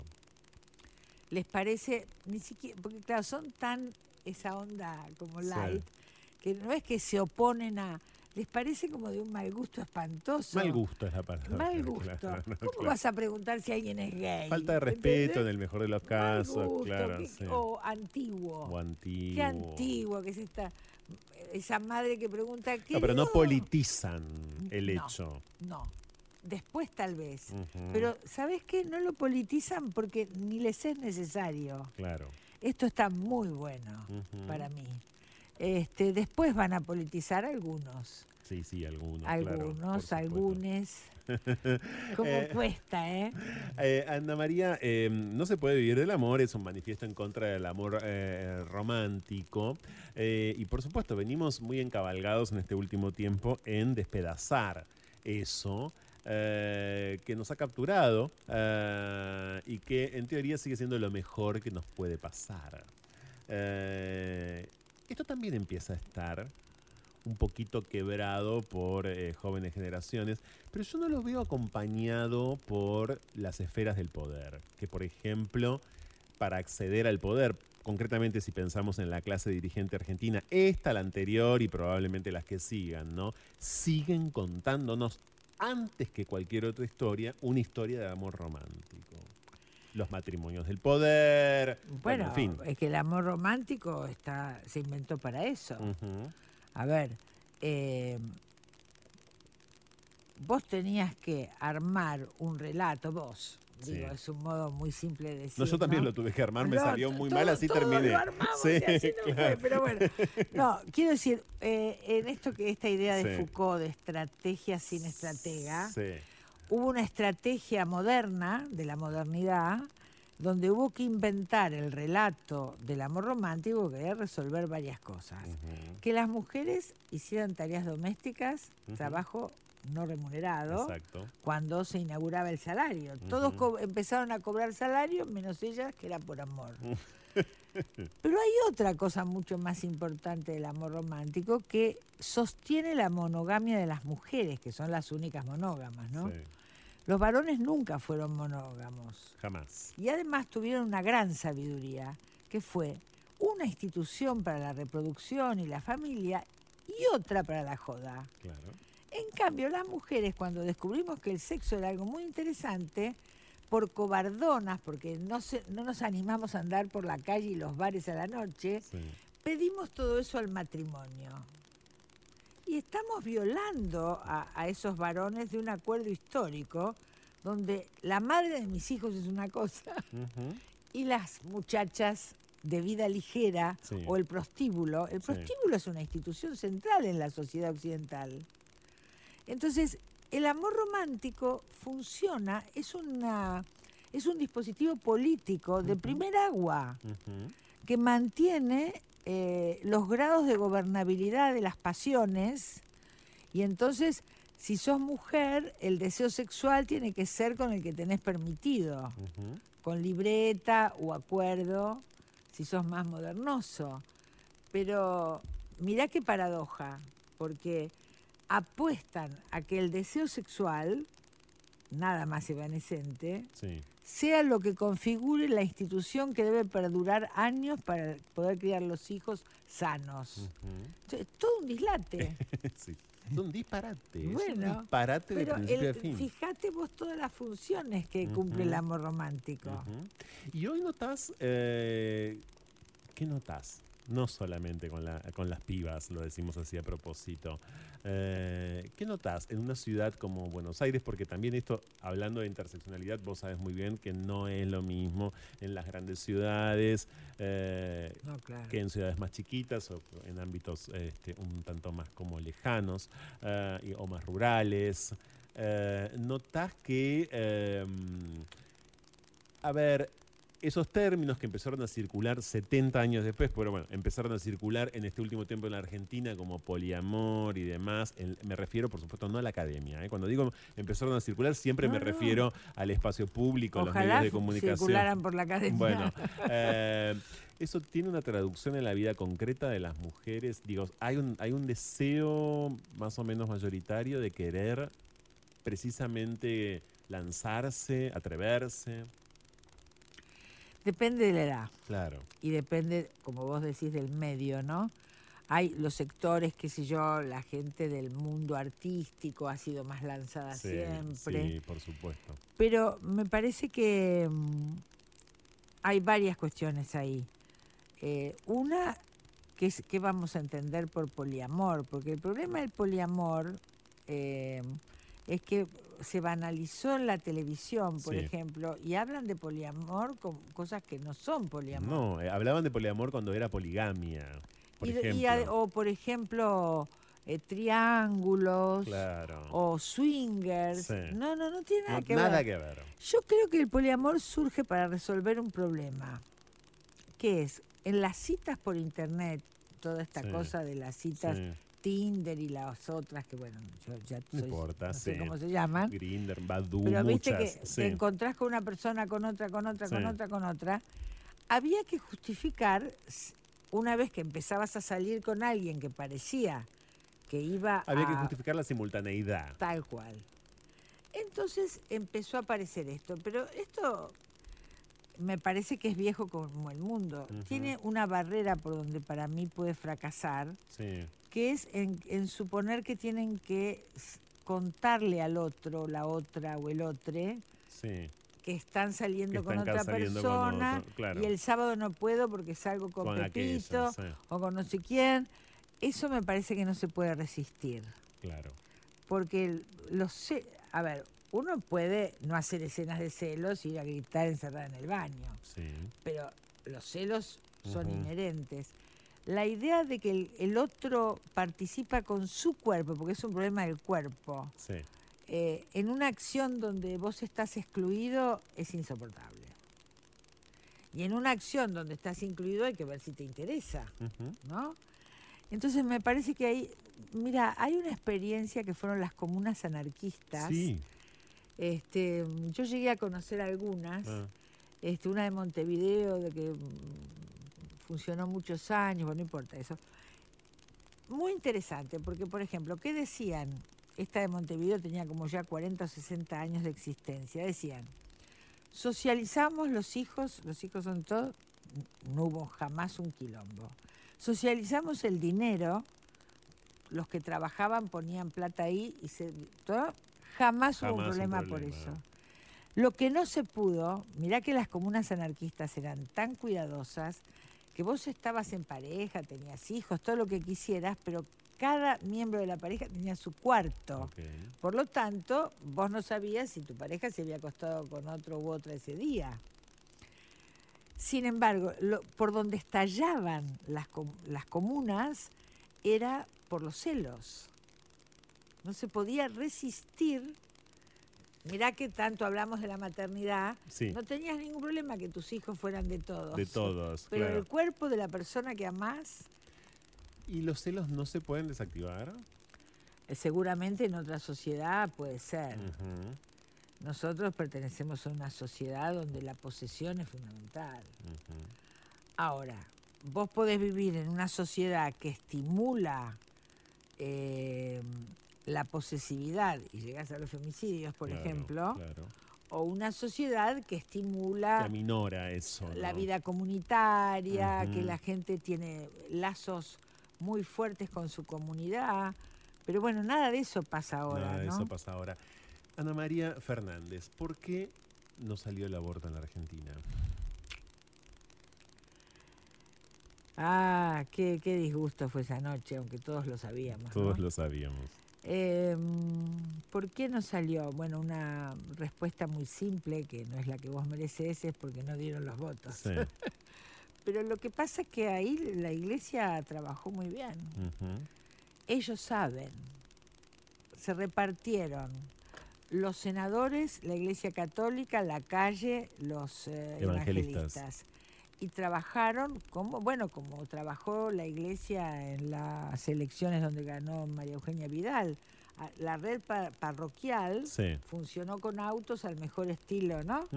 Y acá también, la red par- parroquial armó la grilla Sí. y bueno, ahora, ahí lo decisivo no era la calle, porque la calle estaba ganada, ahí lo decisivo eran las presiones sobre los senadores y las senadoras. Ahora, eso no disculpa a ningún senador o senadora, porque No. presiones vas a tener, pero Siempre. entonces, me contaba una de las eh, pioneras de la campaña, Marta Sí. Rosenberg, Marta Rosenberg, ni más ni ni menos. más sí. ni menos, nos conocemos hace muchos años, Claro. eh, me contaba que ella fue a hablar y cuando estaban los y las Sí. senadoras hablando, él, mirá que tiene una experiencia política, Marta, enorme, ¿no? es, es rapidísima. En la mitad del discurso de ese senador todavía no se daba cuenta si iba a apoyar o no. Tal era la timidez Claro. y las vueltas que daban para expresar. Entonces, me parece que mm, la rosca política es eso. Cuando vos lees un Perdón, editor- habla Sí, de una correlación de fuerzas que no queremos ver. Claro, porque la claro. correlación de fuerzas que nos enamora es la correlación de fuerzas de esa calle, de esa vigilia, de esos chicos y chicas. es otra forma política. Es otra forma. Es la forma de la multitud. Yo estoy trabajando la idea de multitud Claro. ahora. Y eso es la política de la democracia representativa, Ujú. Que es, es Sí, del así. Senado de la Nación, que en su momento de esa noche nosotros transmitimos en vivo, ya que, ya que me estás haciendo acordar, eh, desde el Congreso, porque era la hora además de nuestro programa, y Nelly Minchersky, a propósito de Nelly, pioneras, eh, hizo un análisis en ese momento, Ana María, de la estructura grecorromana del Senado de la Tal Nación cual. Argentina, que yo la escuchaba allí en el Hotel Castelar, eh, en un pasillo, saliendo en vivo para este programa, y lloraba. Sinceramente te claro. digo, lloraba, pero no de, de falsa emoción, lloraba No. precisamente por esta eh, mira, por esa contraposición a la que vos aludís. Es decir, había en las calles una organización política que es exactamente contraria, sumamente diferente, morfológicamente, radicalmente diferente al Senado de la Nación y todos ellos allí en, en esas eh, negociaciones apoltronados y en representación de las provincias, un esquema de representación vetusto, bueno. eh, Bueno, esa es la democracia representativa. Claro, Habrá que re- repensar si esa es la forma en que las grandes mayorías podrán mejorar su situación, porque hasta ahora la empeoran cada vez más. Esta pregunta quizás no te vaya a gustar, pero te lo voy a hacer igual Bueno. porque es de pura, de pura contemporaneidad. Cuando vos lees, si es que te atreviste, porque yo no, yo no, yo no pude realmente, ver, pero bueno, es probable que vos sí. Cuando vos lees un editorial como el del Diario de la Nación, Ajá. días pasados, el de las niñas madres con mayúsculas, ¿qué te Mm. pasa? ¿Qué sentís? Bueno, no lo leí yo, Claro, pero escuché todos los Sí. comentarios, ¿no? Sí, es que es ilegible. Eh, no, es muy legible. Bueno, muy Tiene le- una lógica interna. Mira, lo primero que te digo, con dolor, sí. la derecha nunca se equivoca. Parece un gran error, parece una brutalidad. Sin embargo, apunta perfectamente a lo que para nosotros es un horror, Sí, pero es a donde hay que ir. La derecha no se equivoca ni en los relatos que arma, ni en las alianzas que arma. Esto es muy doloroso porque el mundo progre se equivoca siempre, se pelea muy rápido. sí. Entonces, ahora, ¿qué siento yo cuando leo eso? Una gran puteada. Me sale solo una puteada. No Claro. puedo armar Claro. relato de eso porque, bueno, una puteada Ujú. mu- muy, desde las entrañas, ¿no? Pero a veces eh, eso vale más que grandes argumentos, Sí, ¿no? Es verdad. Quiero agradecerte muchísimo esta visita, de verdad, para mí en lo personal y para este programa y para esta radio, me atrevo a decir, para la radio pública de la ciudad. Es sumamente importante que hayas estado y quiero comprometerte a que vuelvas eh, cuando puedas o no se puede vivir el amor, en serio. No, encantadísima, me gustó mucho, me dio mucho gusto la invitación. Eh, y sí, sí, cómo no. Eh, vamos a promover su obra y va a sonar un montón porque como todo entrevistado, por supuesto, tiene su entrevista en, en este momento, en, la emisión original y después nosotros cortamos un montón de pedacitos y machacamos eh, en ida y vuelta de tanda en un montón de momentos con todo esto que estamos aprendiendo juntes. Ya volvemos.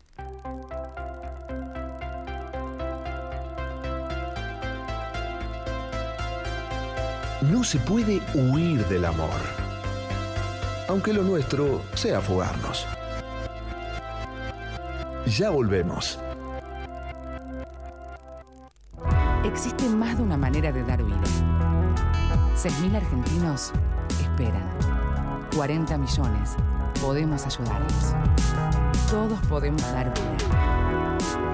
Comunicate al 0800-555-4628 www.incucay.gov.ar Es un mensaje del Ministerio de Salud, Presidencia de la Nación. Hola amigos, soy Martín Leopoldo Díaz y de lunes a jueves de 8 a 10 de la noche los invito a compartir Abono 1110, el programa oficial del Teatro Colón en la 1110, la radio de tu ciudad. Mucha música, el mundo mágico del Teatro Colón. El Teatro Colón en tu casa.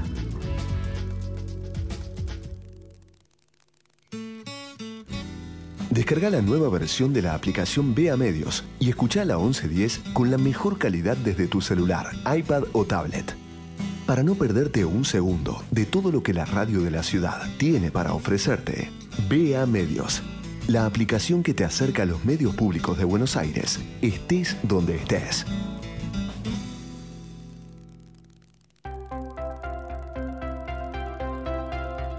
Escapar. La mejor manera de volver a nosotros mismos. Seguimos con más. No se puede vivir del amor. Con Franco Torcha.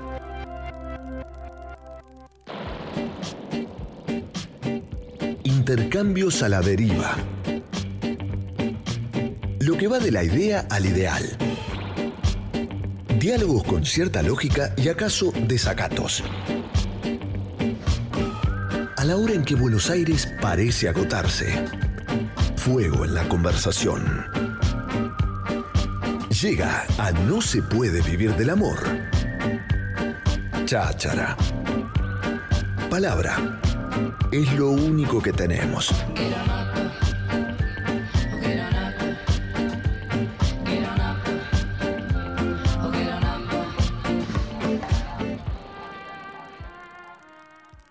Quiero darle la bienvenida a él porque hace un montón de tiempo que tengo muchísimas ganas de hablar con él y ya está acá sentado. Estamos bloqueando a todo lo que da. Bienvenido a este programa, Benito Cerati. Muchas gracias, muchas gracias por invitar. No, a vos por estar acá eh, con nosotros. Qué bueno, me encanta que estés a- a- así desde el arranque acompañándonos, en serio. Muerto de calor, como todos nosotros. Sí, acá tenemos una, una especie de ironía, ¿no? La tela acá que tenemos que estamos viendo Nueva Ah. York congelándose. Sí, Nueva York congelado. Nosotros acá totalmente al revés. Es increíble, total. Pero me contabas que padeces el calor, sos como yo, padeces bastante el calor. Sí, sí, sí, padezco mucho el calor. Sí, sí, sí. ¿Qué te si pasa, pudiera vivir en ponele? un lugar que es tipo Antártida, lo haría. ¿Qué te pasa, ponele? No sé, yo creo que debe tener. ¿Qué le pasa a tu una- cuerpo, por ejemplo? Eso es lo que lo loco. Yo creo que debo tener una temperatura un poco más eh, alta que lo- de lo normal. Entonces puede ser que esté buscando permanentemente el frío como para contrarrestar. Es la teoría que yo llegué, digamos. No sé si es cierta o no, pero Y cuando eras más chico, ponele, ¿disfrutabas del tema pileta? ¿Disfrutabas del calor? Sí. del aire libre, ¿no? Y esa cosa como infantil de, de adentrarse en eh, el calor, pero para refrigerarse, digo, del estar afuera. Sí, la verdad que siempre disfruté, disfruté la pileta, disfruté del mar. Soy muy acuático y muy de nieve también. Ajá, sí, sí, siempre, siempre me gustó todo eso. Bueno, el es- agua en todas sus formas. Es en todo sentido un esfuerzo aún más considerable el que estás haciendo, el de haber venido acá esta noche por este clima. Bueno, acá adentro, por supuesto, hay aire acondicionado, pero siempre pensamos en los que no tienen aire, que ap- apenas quizás puedan tener un ventilador. Es verdaderamente muy difícil, aunque todo hace pensar que se va a descomponer en breve y viviremos esa situación neurasténica, digamos, de que el clima cambie eh, tan drásticamente. Tenemos de todo para, para hablar, por supuesto, eh, con Benito y además mucha música de Zero Kill eh, para escuchar. ¿Cuánto hace que está ya la banda? 2011 eh, se armó y 2012 oficialmente empezamos a tocar y Ujú. a armar lo que sería el primer disco que salió en 2013. ¿Te costó en su momento hacer tu propia banda? Digo, te costó en términos como de resortes emocionales, ¿no? Me Más cuesta que- ahora. me costó hacerla, me cuesta mantenerla y me va a costar deshacerla también cuando llegue el momento. ¿Por qué? Em, ¿Por cuestiones emocionales o por, o por- no. o más, más, más materiales, quizás? No, soy una persona muy cambiante. Estoy siempre es muy difícil que me encontrarme siempre en el mismo lugar. Entonces, eh, a veces eh, hago stops, digamos, como de que no sé si va a seguir o no, porque ahora me pinta dibujar. Entonces, como, Claro, no sé, soy obvio. muy. Me apasionan muchas cosas. Siempre la música es como el nexo, digamos, y, y lo que siempre voy a hacer, lo que está siempre presente, digamos. ¿Y, era, ¿Y Este, era cantado, crees? No. Yo creo que sí, porque tengo como una- un pensamiento que es que cuando lo que pasa en tus primeros cinco de años, lo que te fascina a tus primeros cinco años es como que lo que te va a fascinar siempre, ¿cierto? Con algunas cosas, no sé. O sea, vos crees que hay un quinteto ahí, digamos, como Claro. un, eh, un plan quinquenal. una este, cosa así, sí. basal y que de ahí surgió todo. Exacto. ¿Vos tenés memoria de tus primeros cinco años?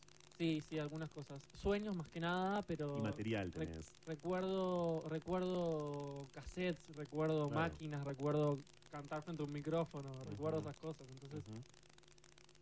está, estuvo siempre, digamos, parte de mi formación primaria, básica, básica. Entonces es como muy imposible escaparla y tampoco quiero. Así que... Pero sí pintás también. Em, me gusta maquillarme. Bueno, es una manera de pintarte. Sí, sí, obvio, sublimo sí. por ahí, porque un círculo no te puedo cerrar, ponerle. No, claro. Pero sublimo por ahí. O sea, que usas tu cara, eh, no sé si desde siempre, Benito, pero últimamente como un territorio de acción también. Sí, sí, sí, sí. sí, sí. ¿Qué encontrás en el maquillaje?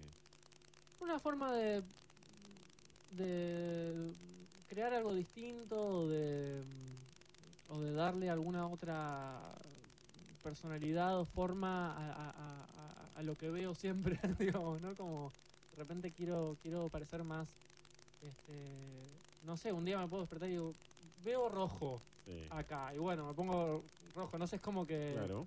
No sé, como si fuera un canvas, ¿viste? Como- Un montaje. Claro, exacto. obvio, ni más ni menos que eso, pero que es tan esencial que tanto tiene que ver, por ejemplo, con la anécdota que también conversábamos recién mientras llegábamos aquí con Benito Cerati. Estamos en vivo en la 1110. Eh, de tu cuenta de Twitter hay un fake de Benito Cerati en Twitter que no es él y es una cuenta que tiene bastantes seguidores, pero no es su cuenta. Tu cuenta en Twitter hoy y en eh, Instagram también lleva un nombre que está asociado como a lo que podríamos decir es eh, la autopercepción gender fluid, digamos, es decir, de género fluido, porque ¿quién es o, o de qué se trata Vanity Sex? Bueno, en realidad es una especie de como... em, eh, siempre fui muy de crear personajes, digamos, para, para, Claro. para poder em, sacar lados de, de mi personalidad o de mi carácter que no condicen con como soy realmente o son como más como... Nada, eh, esas cosas como más por ahí... eh, para animarme a incluir algo a mí, creo como personajes después los absorbo y soy Obvio. yo también, ¿no? Este, Vanity es uno de esos, de los últimos que cree, digamos, que son, son así, son de, Digamos, de una tienen- soltura, ¿no? Como, como Tienen su universo, por supuesto, ¿no? tiene su universo, sí, sí, y el nombre lo, lo, lo creé demasiado, mucho antes, a los 17. Ok. Este, O sea, ya a los 17 pensaste por primera vez en Vanity Sex. Sí, exacto. El concepto de que a veces el sexo es por vanidad, también Ok, me, sí. me gusta eso, ¿no? Como Sí. que a veces solamente lo hacemos para sentirnos mejor, para Ujú. sentirnos deseados. Claro, y no por un deseo Claro, genuino, digamos. claro. Ujú. Entonces ese personaje es un poco vanidoso también, Ujú. ¿viste? Este, pero en el buen sentido, como en, el, en, el de- en el sentido de valorarse y de ser como uno es y nada. Y es, aceptar es- y es muy explorativo, me parece, ¿no? Porque quienes te vemos en fotos, vemos a alguien que se está buscando también. Sí, sí, sí. Yo siempre, creo que mi, mi, mi característica principal es que siempre estoy buscando, digo, este, siempre estoy diciendo, ok, esto me gusta, bueno, ¿qué más? Voy hacia eso, y voy, me meto de lleno, después vuelvo, incorporo, ¿viste? Soy como una especie de coleccionista de cosas, de, de experiencias y de, y de cosas, ¿no? No, no, no, me, no me puedo... eh, me gusta absorber y crecer, digamos, no, no me gusta estar estático en un lugar. Y el concepto gender fluid, que yo lo usaba de una manera un poco dogmática, no sé si vos también lo usás en tu vida de una manera un poco dogmática, es decir, vos tenés interrogaciones hoy en día, tenés preguntas respecto a tu identidad de género. Em, yo la verdad es que he tenido siempre como una sensación interna, porque eh, al exteriorizarlas a veces cuesta, viste, que te la comprendan o que te... Pero siempre he, si- he sido como un... Soy yo, viste, como que me he intentado poner en, en, en- Sí, en sí, un en roles. En roles y cosas así, es como que no... Nada fitea, No. viste, entonces es como O que... sea, bueno, nunca, nunca podrías decir de vos mismo, bueno, nunca digamos nunca, ¿no? Pero soy mujer, no, con, todo la- la- con toda la opresión que eso carga, porque ¿quién quisiera decir siempre, todos los días soy mujer? Yo a veces tengo que decir, me veo forzado a tener que decir, soy varón y me quiero matar, porque no hay nada menos varón que yo en términos de cómo me siento y en otros sentidos también. Y en términos de cómo me ven y, y me abordan, ni te cuento. Pero digamos, eh, ¿no? Eh, esa opresión categorial de la que tanto hablamos en No se puede vivir del amor, tantas veces, por cierto, en tantas chácharas, en tantas conversaciones, nos toca volver a hablar de, mm, digamos, de mm, las violencias propias que hay en una, en una categorización, ¿no? En usar una categoría. Sí, exactamente. Yo creo que cualquier persona que cree fervientemente en la categorización y se, se, se instala ahí, hace lo mismo que cualquier otro tipo de, de colectivo, ¿no? Que puede, puede llegar aún sin querer, a una discriminación, este, inclusive si es minoría, ¿eh? digamos, no, pasa, sí, sí, pasa sí, por todo. sí, claro. Este, entonces es como que uno, no sé, yo trato de ser yo, ¿viste? Como Obvio. que me di cuenta por catalogarme en varios aspectos que me perdía de cosas, Ujú. ¿viste? Diciendo, no, yo no porque soy esto. Y eso no es una excusa para no hacer cosas, es como que... Por ejemplo, No, qué sé yo, en un momento dije, eh, soy exclusivamente gay y nada, voy a probar eso, ¿entendés? claro, ¿no? Y después decía, no, no, esta mina no, porque no, soy. Y después eso no es una excusa, ¿entendés? Obvio, como que... claro. Y me solté de ahí, me empezó me empezaron a pasar distintas cosas, como que... Pero en esa educación, eh, en esa educación de género, si querés, o en esa educación emocional, eh, digo, en la que vos mismo te fuiste, como en todo caso, convirtiendo en tu propia autodidacta, además recibiste enseñanzas de alguien, digo, en ese sentido, alguna vez, por ejemplo, tu madre te acompañó en eso, te, te indicó, te contó, porque creciste obviamente en, en- en ese entorno, que digo, después no puedes contar cuál, cuál es, y seguís creciendo, de hecho, con la música, la música en relación a esto que estamos hablando es nuestra gran, nuestra gran clase teórica. No hace falta que diga que es, por ejemplo, a partir de Bowie que podemos decir muchas de las cosas que estamos diciendo acá, ¿no? Eh, digo, ¿tuviste enseñanzas ajenas más allá de tu propia búsqueda? La verdad que yo siento que en mi caso mm, la búsqueda fue bastante personal, digamos. No, no, no he tenido, obviamente, educación en secundaria de nada, ¿viste? Siempre me han dicho, Nunca. no, no, no, Sos no. de una generación que uno puede pensar que eh, al colegio al que fue y en el momento histórico que te tocó, sí recibiste. Y no, nada. Recuerdo un año en un colegio al que fui, que fue el año que más me gustó de, ir al colegio. sí. Que sí, pero era súper eh, hétero la charla, Claro. ¿no? Entonces es como que yo Claro. hay algo que no me está cerrando. este, muy bien esta data, pero no sé si me sirve. o sí, pero bueno, no sé, como que no. Falta como una especie de conciencia de involucrar a más gente, ¿no? ¿Fuiste a Este, muchos colegios? Fui a tres. En el secundario estamos hablando. En el secundario solo a uno. Ah, ok. ¿A qué colegio Sí. fuiste? Fui a, a uno que tiene pedagogía Waldorf, Rudolf Ok. Steiner se llama en, en- ahí en Vicente López. ¿Y cómo la pasaste? Em, está bien, es- eh, tienen una, una especie de... La pedagogía esa es interesante, Sí. es súper individualista, hay que llevarla bien, ¿viste? Como todo, como todo, toda cosa, toda teoría llevada a la práctica, ¿viste? A veces la queda, pero, mm, pero la pasé bien. Yo después empecé a tener muchos este, temas sí, más que tienen que ver personales y familiares. preguntas vos, claro. desvia- desviaron de pasarla completamente bien, ¿no? Pero, Obvio. pero era un buen, era un buen colegio. Este, que puedo decir es que no me atendieron muy bien a lo que a mí me pasaba o las cosas que yo estaba pasando en el momento, pero, pero la intención Es decir, es- son, son pedagogías que muchos conocen, por supuesto, pero que sentís que no estuvieron como al tanto, por ejemplo, de todo esto que estamos conversando acá, digamos, que no pudieron captar esto, digamos, Claro, ¿no? es que la pedagogía de valor supuestamente inicialmente es solo, es solo primaria. Claro. Y ahí hay una secundaria. Entonces era como seguir algo que supuestamente no era. Entonces, bueno, ahí hacen lo mejor que puedan. Es una muy, muy buena relación con tu abuela, ¿no?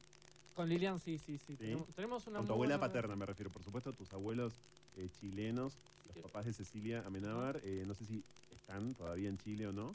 Eh, no, fallecieron los dos. Fallecieron los Sí. dos, ok. Este, mi abuela vive aquí, somos toda mi familia somos muy unidos, la verdad. Somos como una, nos cuesta separarnos, de hecho es un tema. este, pero tampoco queremos, así que la pasamos bien ¿Y todos. con tu hermana también te llevas bien? Con? Súper, súper. Sí, sí, es una de mis mejores amigas. ¿Y mm, por qué te llevas también con tu abuela? Más allá de Eh, esa unión, digamos. No sé, es una persona que, que yo admiro un montón también. Como este, para, para la edad que tiene, es una persona súper súper centrada y súper acorde al mundo de hoy también. ¿no? Bueno, siempre se la vio fue- así, ¿no? Tu abuela, digamos, toma una especie de delantera pública. em, cuando a tu padre le pasa lo que le pasó, eh, la empezamos a ver como con cierta frecuencia en medios, Sí. en notas, así, atendiendo siempre súper bien, por cierto, el periodismo, abriendo las puertas de su casa, eh, hablando siempre en eje, muy centrada, Sí. ¿no?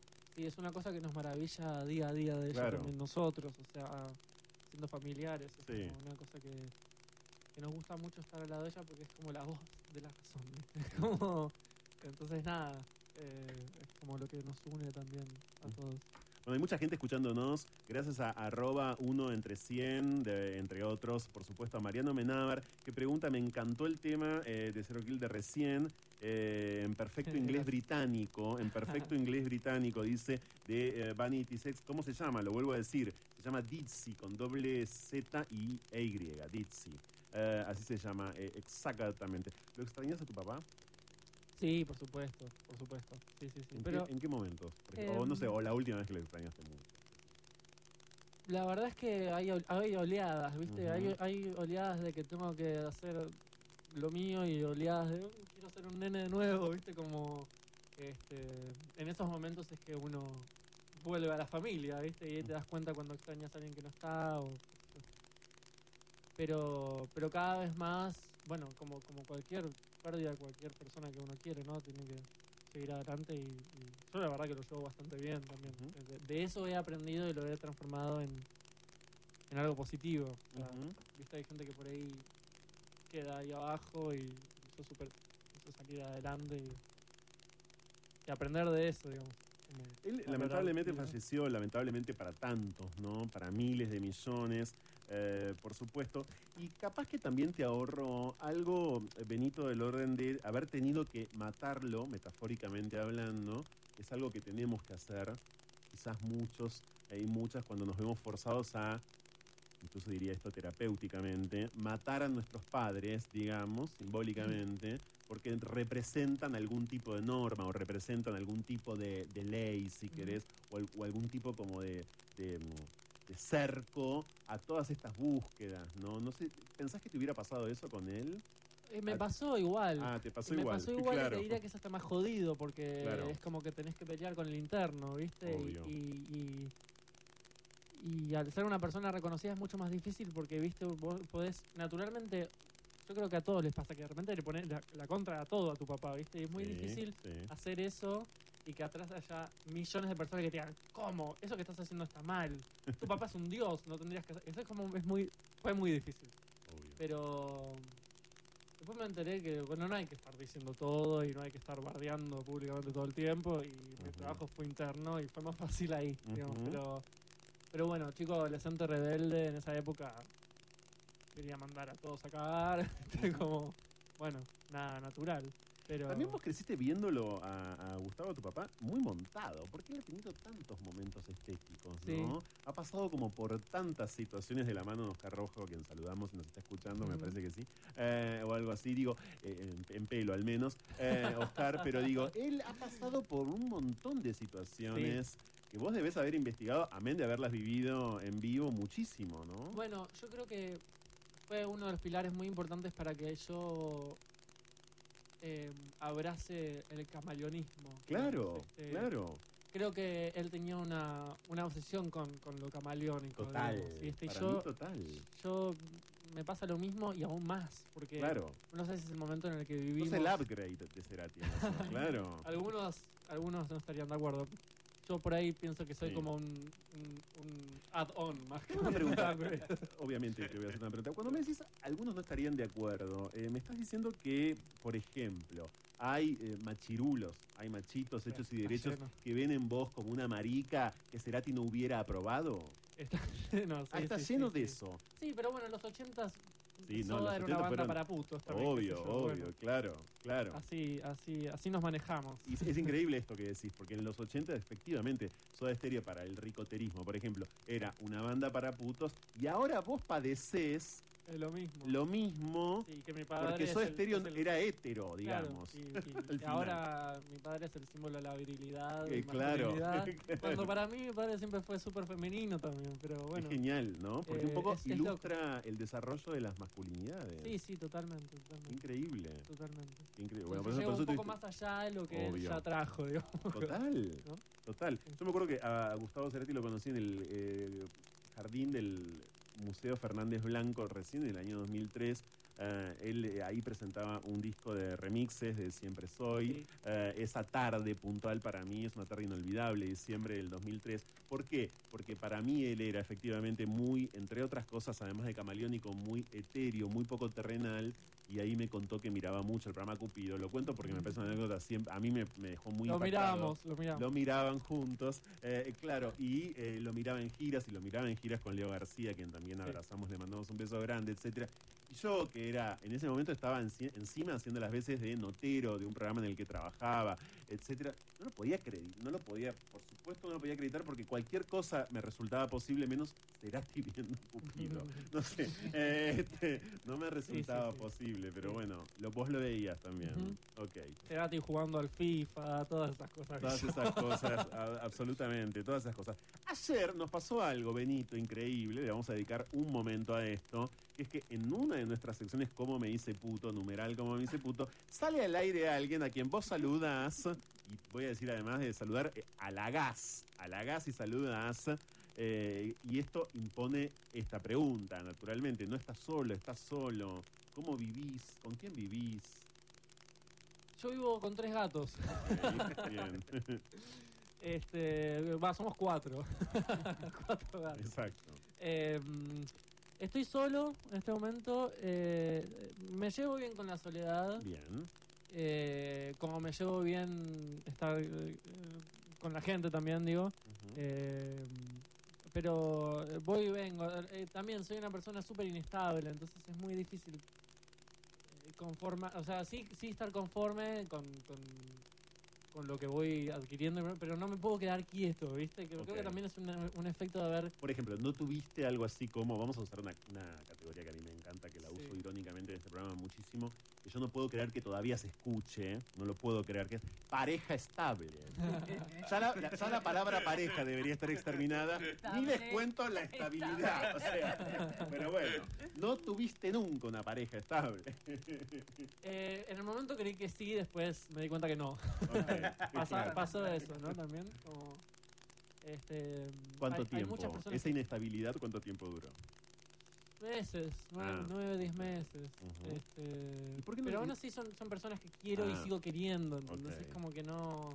No digo, Que la mi seguís ex, viendo, ex, claro. Es como... eh, son gente que pasó por mi vida en un, un momento súper romántico y después Y ese ¿no? momento ya no es más romántico, pero asume otra forma, la, del- Claro. la del cariño o la del afecto más bien quizás un poco amistoso Exacto. o exacto. social. Va hacia donde va, ¿viste? Como que este, tengo como esa- Y no te tengo- imaginas en esa prisión propia que es el amor, digamos. No lo sé, la verdad es que no me imagino cómo voy a ser en Mm. el futuro. En este momento estoy así, y estoy bien y bueno, vamos a ver por ahí. Sí. De algún modo también hoy Leo García, ¿no? Eh, que además, bueno, por si hace falta recordar, trabajó y tanto con, con tu viejo Leo, eh, Karina, Cristal Fluo, son como tus socios también en esta anormalidad. Hoy. Eh, ellos, eh, sí, la verdad es que son como gente con la que puedo hablar de muchas cosas y puedo, Claro. puedo hacer muchas cosas, ¿no? Este, Son todas personas más grandes que vos. sí, yo soy generalmente de, de relacionarme con gente más grande por ahí. Em, ¿Por qué? Pero- no sé, siempre tuve como ese, ese approach, mm, no sé, como más maduro hacia las cosas, ¿viste? Eh, Entonces, digamos, generacionalmente, ¿qué notas? Digo, de la mm, generación a la que perteneces cronológicamente, ¿no? Eh, yo creo que necesité como mucho como mm, eh, el, el- el propulsor, digamos, como gente más grande que me acolchone a mi salida a- al mundo. Y creo que, si bien los, obviamente los considero muy amigos, siento que ellos fueron como lo que me propulsó, digamos, a hacer como e- eso, como mostrarme, mirar todo lo que existe, ¿viste? Y, y es como, fueron como una de esas piedras como fundamentales para que yo pudiera pisar y animarme a seguir arriba. Este, y para eso por ahí necesité gente más grande, no sé muy bien. Este, a partir de ahí siento que mi vida se enriqueció un montón, entonces es como que... Nada, Cristal también mostrarme todo su mundo, viste, que Claro. yo era como que no era era un Sí, pibito Cristal que- vamos a No, recordar que Cristal, em, que antes por supuesto tuvo otra identidad, antes Sí. fue Cristo, eh, hay muchos que eh, han conocido a Cristo. Luego Cristal pasó a ser una drag queen y hoy ya es una persona que está transicionando hace Sí. rato, ¿no? Ah, y es Cristal eh, eh, fluo, digamos. Leo, eh, que tiene la particularidad de Leo García de ser un puente para vos, ¿no? Sí, es que él ha sido como un, un tío, ¿no? Como- Claro. como- ¿Le decís tía? Decime la verdad. No. Ah, ok. No, no, no, no pasa eso. Ah, ok.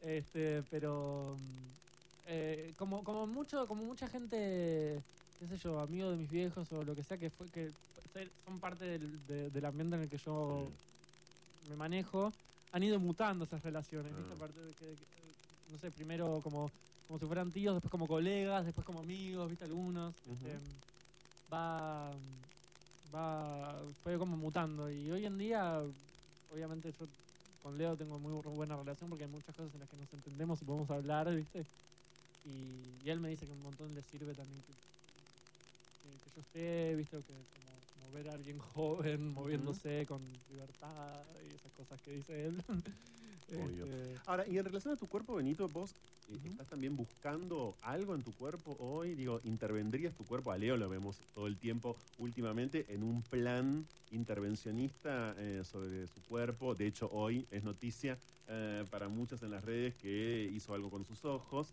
que ahora no me acuerdo cómo se llama, pero bueno, no importa. Es otro tema. Digo, eh, ¿tenés una búsqueda hoy por hoy respecto de tu físico? No, la verdad es que siempre tuve, tuve, estuve conforme con mi físico. Este, no, no haría ¿Cuánto nada. Hay, cosas que. ¿Cuánto 1,86. Más que yo, por ejemplo, que soy una persona alta. sí. Este, hay cosas que, qué sé yo, si me dejo la barba mucho me da como a sucio, ponele, pero Claro. son no sé, no, es- no es un. Son como cosas más, más superficiales. Eh, a mí me gusta, me gusta mi altura, me gusta ser patón, me gusta caminar chueco. ¿Cuánto, cuánto calzás? Este, mm, 44, Ujú, casi y medio. Eh, no, la verdad que eso, eso no me haría tatuajes, no Y me haría Y piercing, no cuando estás nada. más en Vanity, ¿no, Benito? E- El vestuario es cristal fluo, el vestuario es tus propias investigaciones por lugares, digamos. Debo admitir que Cristal me, me, me metió en un mundo que yo ansiaba entender hace mucho tiempo y, y, y- y me hizo darme cuenta que tengo una estética, porque antes era no sé qué me gusta. Claro. Y ahora es como, ah, me gusta esto. Este, y nada, así que sí, ella tuvo mucho que ver, Ujú. pero, pero como te digo, también ella me, me, me- me dijo, hola, mira, tenés esto y después yo fui. Yo soy muy de hacer, me abren una puerta, me, me lanzo, ¿viste? Este, entonces nada, eso. eh, Bien. Eh, Todo esto es difícil de traducir, Benito, hoy en el estado actual de la industria musical. Es decir, la industria musical de la Argentina, y a mí cada vez que digo industria de Argentina, permítanme, pero realmente me dan unas ganas bárbaras de que me vengan ustedes a justiciar por la barbaridad que estoy diciendo. O sea, yo debería estar en este momento colgado en la Plaza de Mayo, porque no puedo ser un comunicador que dice que hay industria y hay, y hay Argentina. Las dos cosas, diría. Bueno, dicho esto, dicho esto igual, porque lo acabo de decir, la industria. ¿Qué industria? Un camión atmosférico. Pero bueno, nada, la industria de la música cada vez peor, como todas, como muchas otras industrias. ¿Vos crees que puede en la Argentina hoy, y lo circunscribo a la Argentina, no porque tu música pueda quedar tan solo circunscripta a la Argentina, podría por supuesto eh, trascender y lo debe haber hecho, pero digo, tal como están las cosas en la Argentina hoy, un artista como vos, ¿es fácil de digerir para esa industria? habría que intentarlo. este, yo lo voy a intentar. Ujú, Obvio. Em, no sé qué tan fácil es, la verdad. ¿no? Porque viste que es una industria que se maneja incluso todavía hoy por pensar, qué sé yo, en el artista varón, joven, más convocante de la música mainstream argentina hoy, que no puede decir siquiera que él es gay, ¿no? Sí, sí, y, y totalmente. Me parece que está como muy, muy arraigada todavía a lo que ve. Bueno, obviamente son industrias, todas las industrias están a- arraigadas a lo que venden, pero Sí. este todavía está muy limitado eso, ¿no? Como que todavía eh, se rigen bajo una sociedad que yo al haberme deconstruido y haberme Claro. ido tanto de ahí, no entiendo cómo, no, cómo claro. sigue parado porque afecta hasta a las mismas personas que supuestamente tienen que beneficiar, ¿viste? Ujú. Exacto. Este, Claro. la, la cantidad de presiones y de ver ser y de demostrar. No entiendo cómo todavía cómo está en pie, pero bueno. Las industrias se- Y tampoco en entendés cómo, como yo, ¿no? Qué sé yo, en otros lugares existieron, existen artistas absolutamente inclasificables como Prince, ponele, ¿eh? no sé. Claro. Y aquí eso hubiese sido como imposible, o no, o sí. No sé, mirá, si eso existió, Sí. este, o habrá habido algún momento de lucidez. Aura, ¿no? Sí, ha- habrá habido algún momento de lucidez en el sello que los, que los agarró, no sé. Sí, Pero- hubo un momento en el que quizás había cuestiones silenciadas. La historia de Virus También habla de un ¿no? silenciamiento, digamos. Federico no decía abiertamente, soy gay, digamos. Claro, eso y o soy puto, y- o no sé, se lo decían, por supuesto, y mucho. también la gente necesitaba divertirse, Claro, olvidarse de cosas. obvio, Entonces era obvio. mientras más extravagante mejor, Claro. ¿no? Ujú. Habrá que ver qué pasa. La verdad es que yo eh, todo lo que encuentro así a, nivel este, Industrial. in- eh, no, pero a nivel, por ejemplo, a donde yo voy o con quienes me identifico, nunca es mainstream, nunca, nunca, Nunca, es- claro. nunca va hacia arriba. Entonces digo, bueno, no sé a- hasta dónde voy a poder llegar yo, porque yo no planeo este, rendirme ante nada, ¿viste? O sea, yo soy yo y, y por más que quiera no puedo, yo nunca pude no ser yo. Este, entonces, Pero has tenido, por ejemplo, instancias en las que suponete, no sé, sentado frente al responsable de una compañía discográfica importante, te sentiste un bicho raro, digamos, ¿te has sentido así? No, por suerte, Por suerte. donde yo estoy son súper. ¿Qué querés? ¿Cómo lo querés hacer? Dale, todo bien. Como que de eso no me puedo quejar para nada. Este. Quizás el, el- el- el- la mayor traba fui yo mismo, ¿no? En Ah. su momento.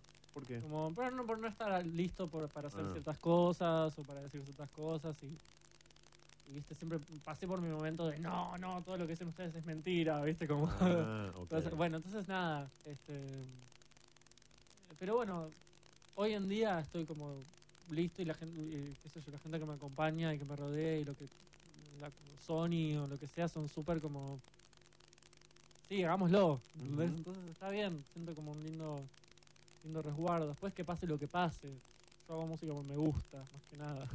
Benito, yo te quiero agradecer vos. muchísimo este momento, de verdad. Te quiero agradecer mucho esta charla, esta visita. eh, de verdad, muchísimas gracias. Y me encantó conocerte, en serio. Ahora igualmente. entiendo por qué algunas de las afinidades que de algún modo nos conectan. Hay muchísimos mensajes de mucha gente. Gracias a todos por los mensajes. Hay gente que te conoce muchísimo y le vamos a mandar un beso porque está, está dando vueltas por Facebook. Eh, Tomás Lita, ¿eh? Ah, bueno, un besito No para él. sé, no sé. Si ahora vas camino a la casa de papá y mamá Lita, de los que habíamos hablado ayer o no, no lo sé. Bueno, no lo sé, no lo sé. Gracias, Benito, en serio, muchas gracias. Por favor, ustedes.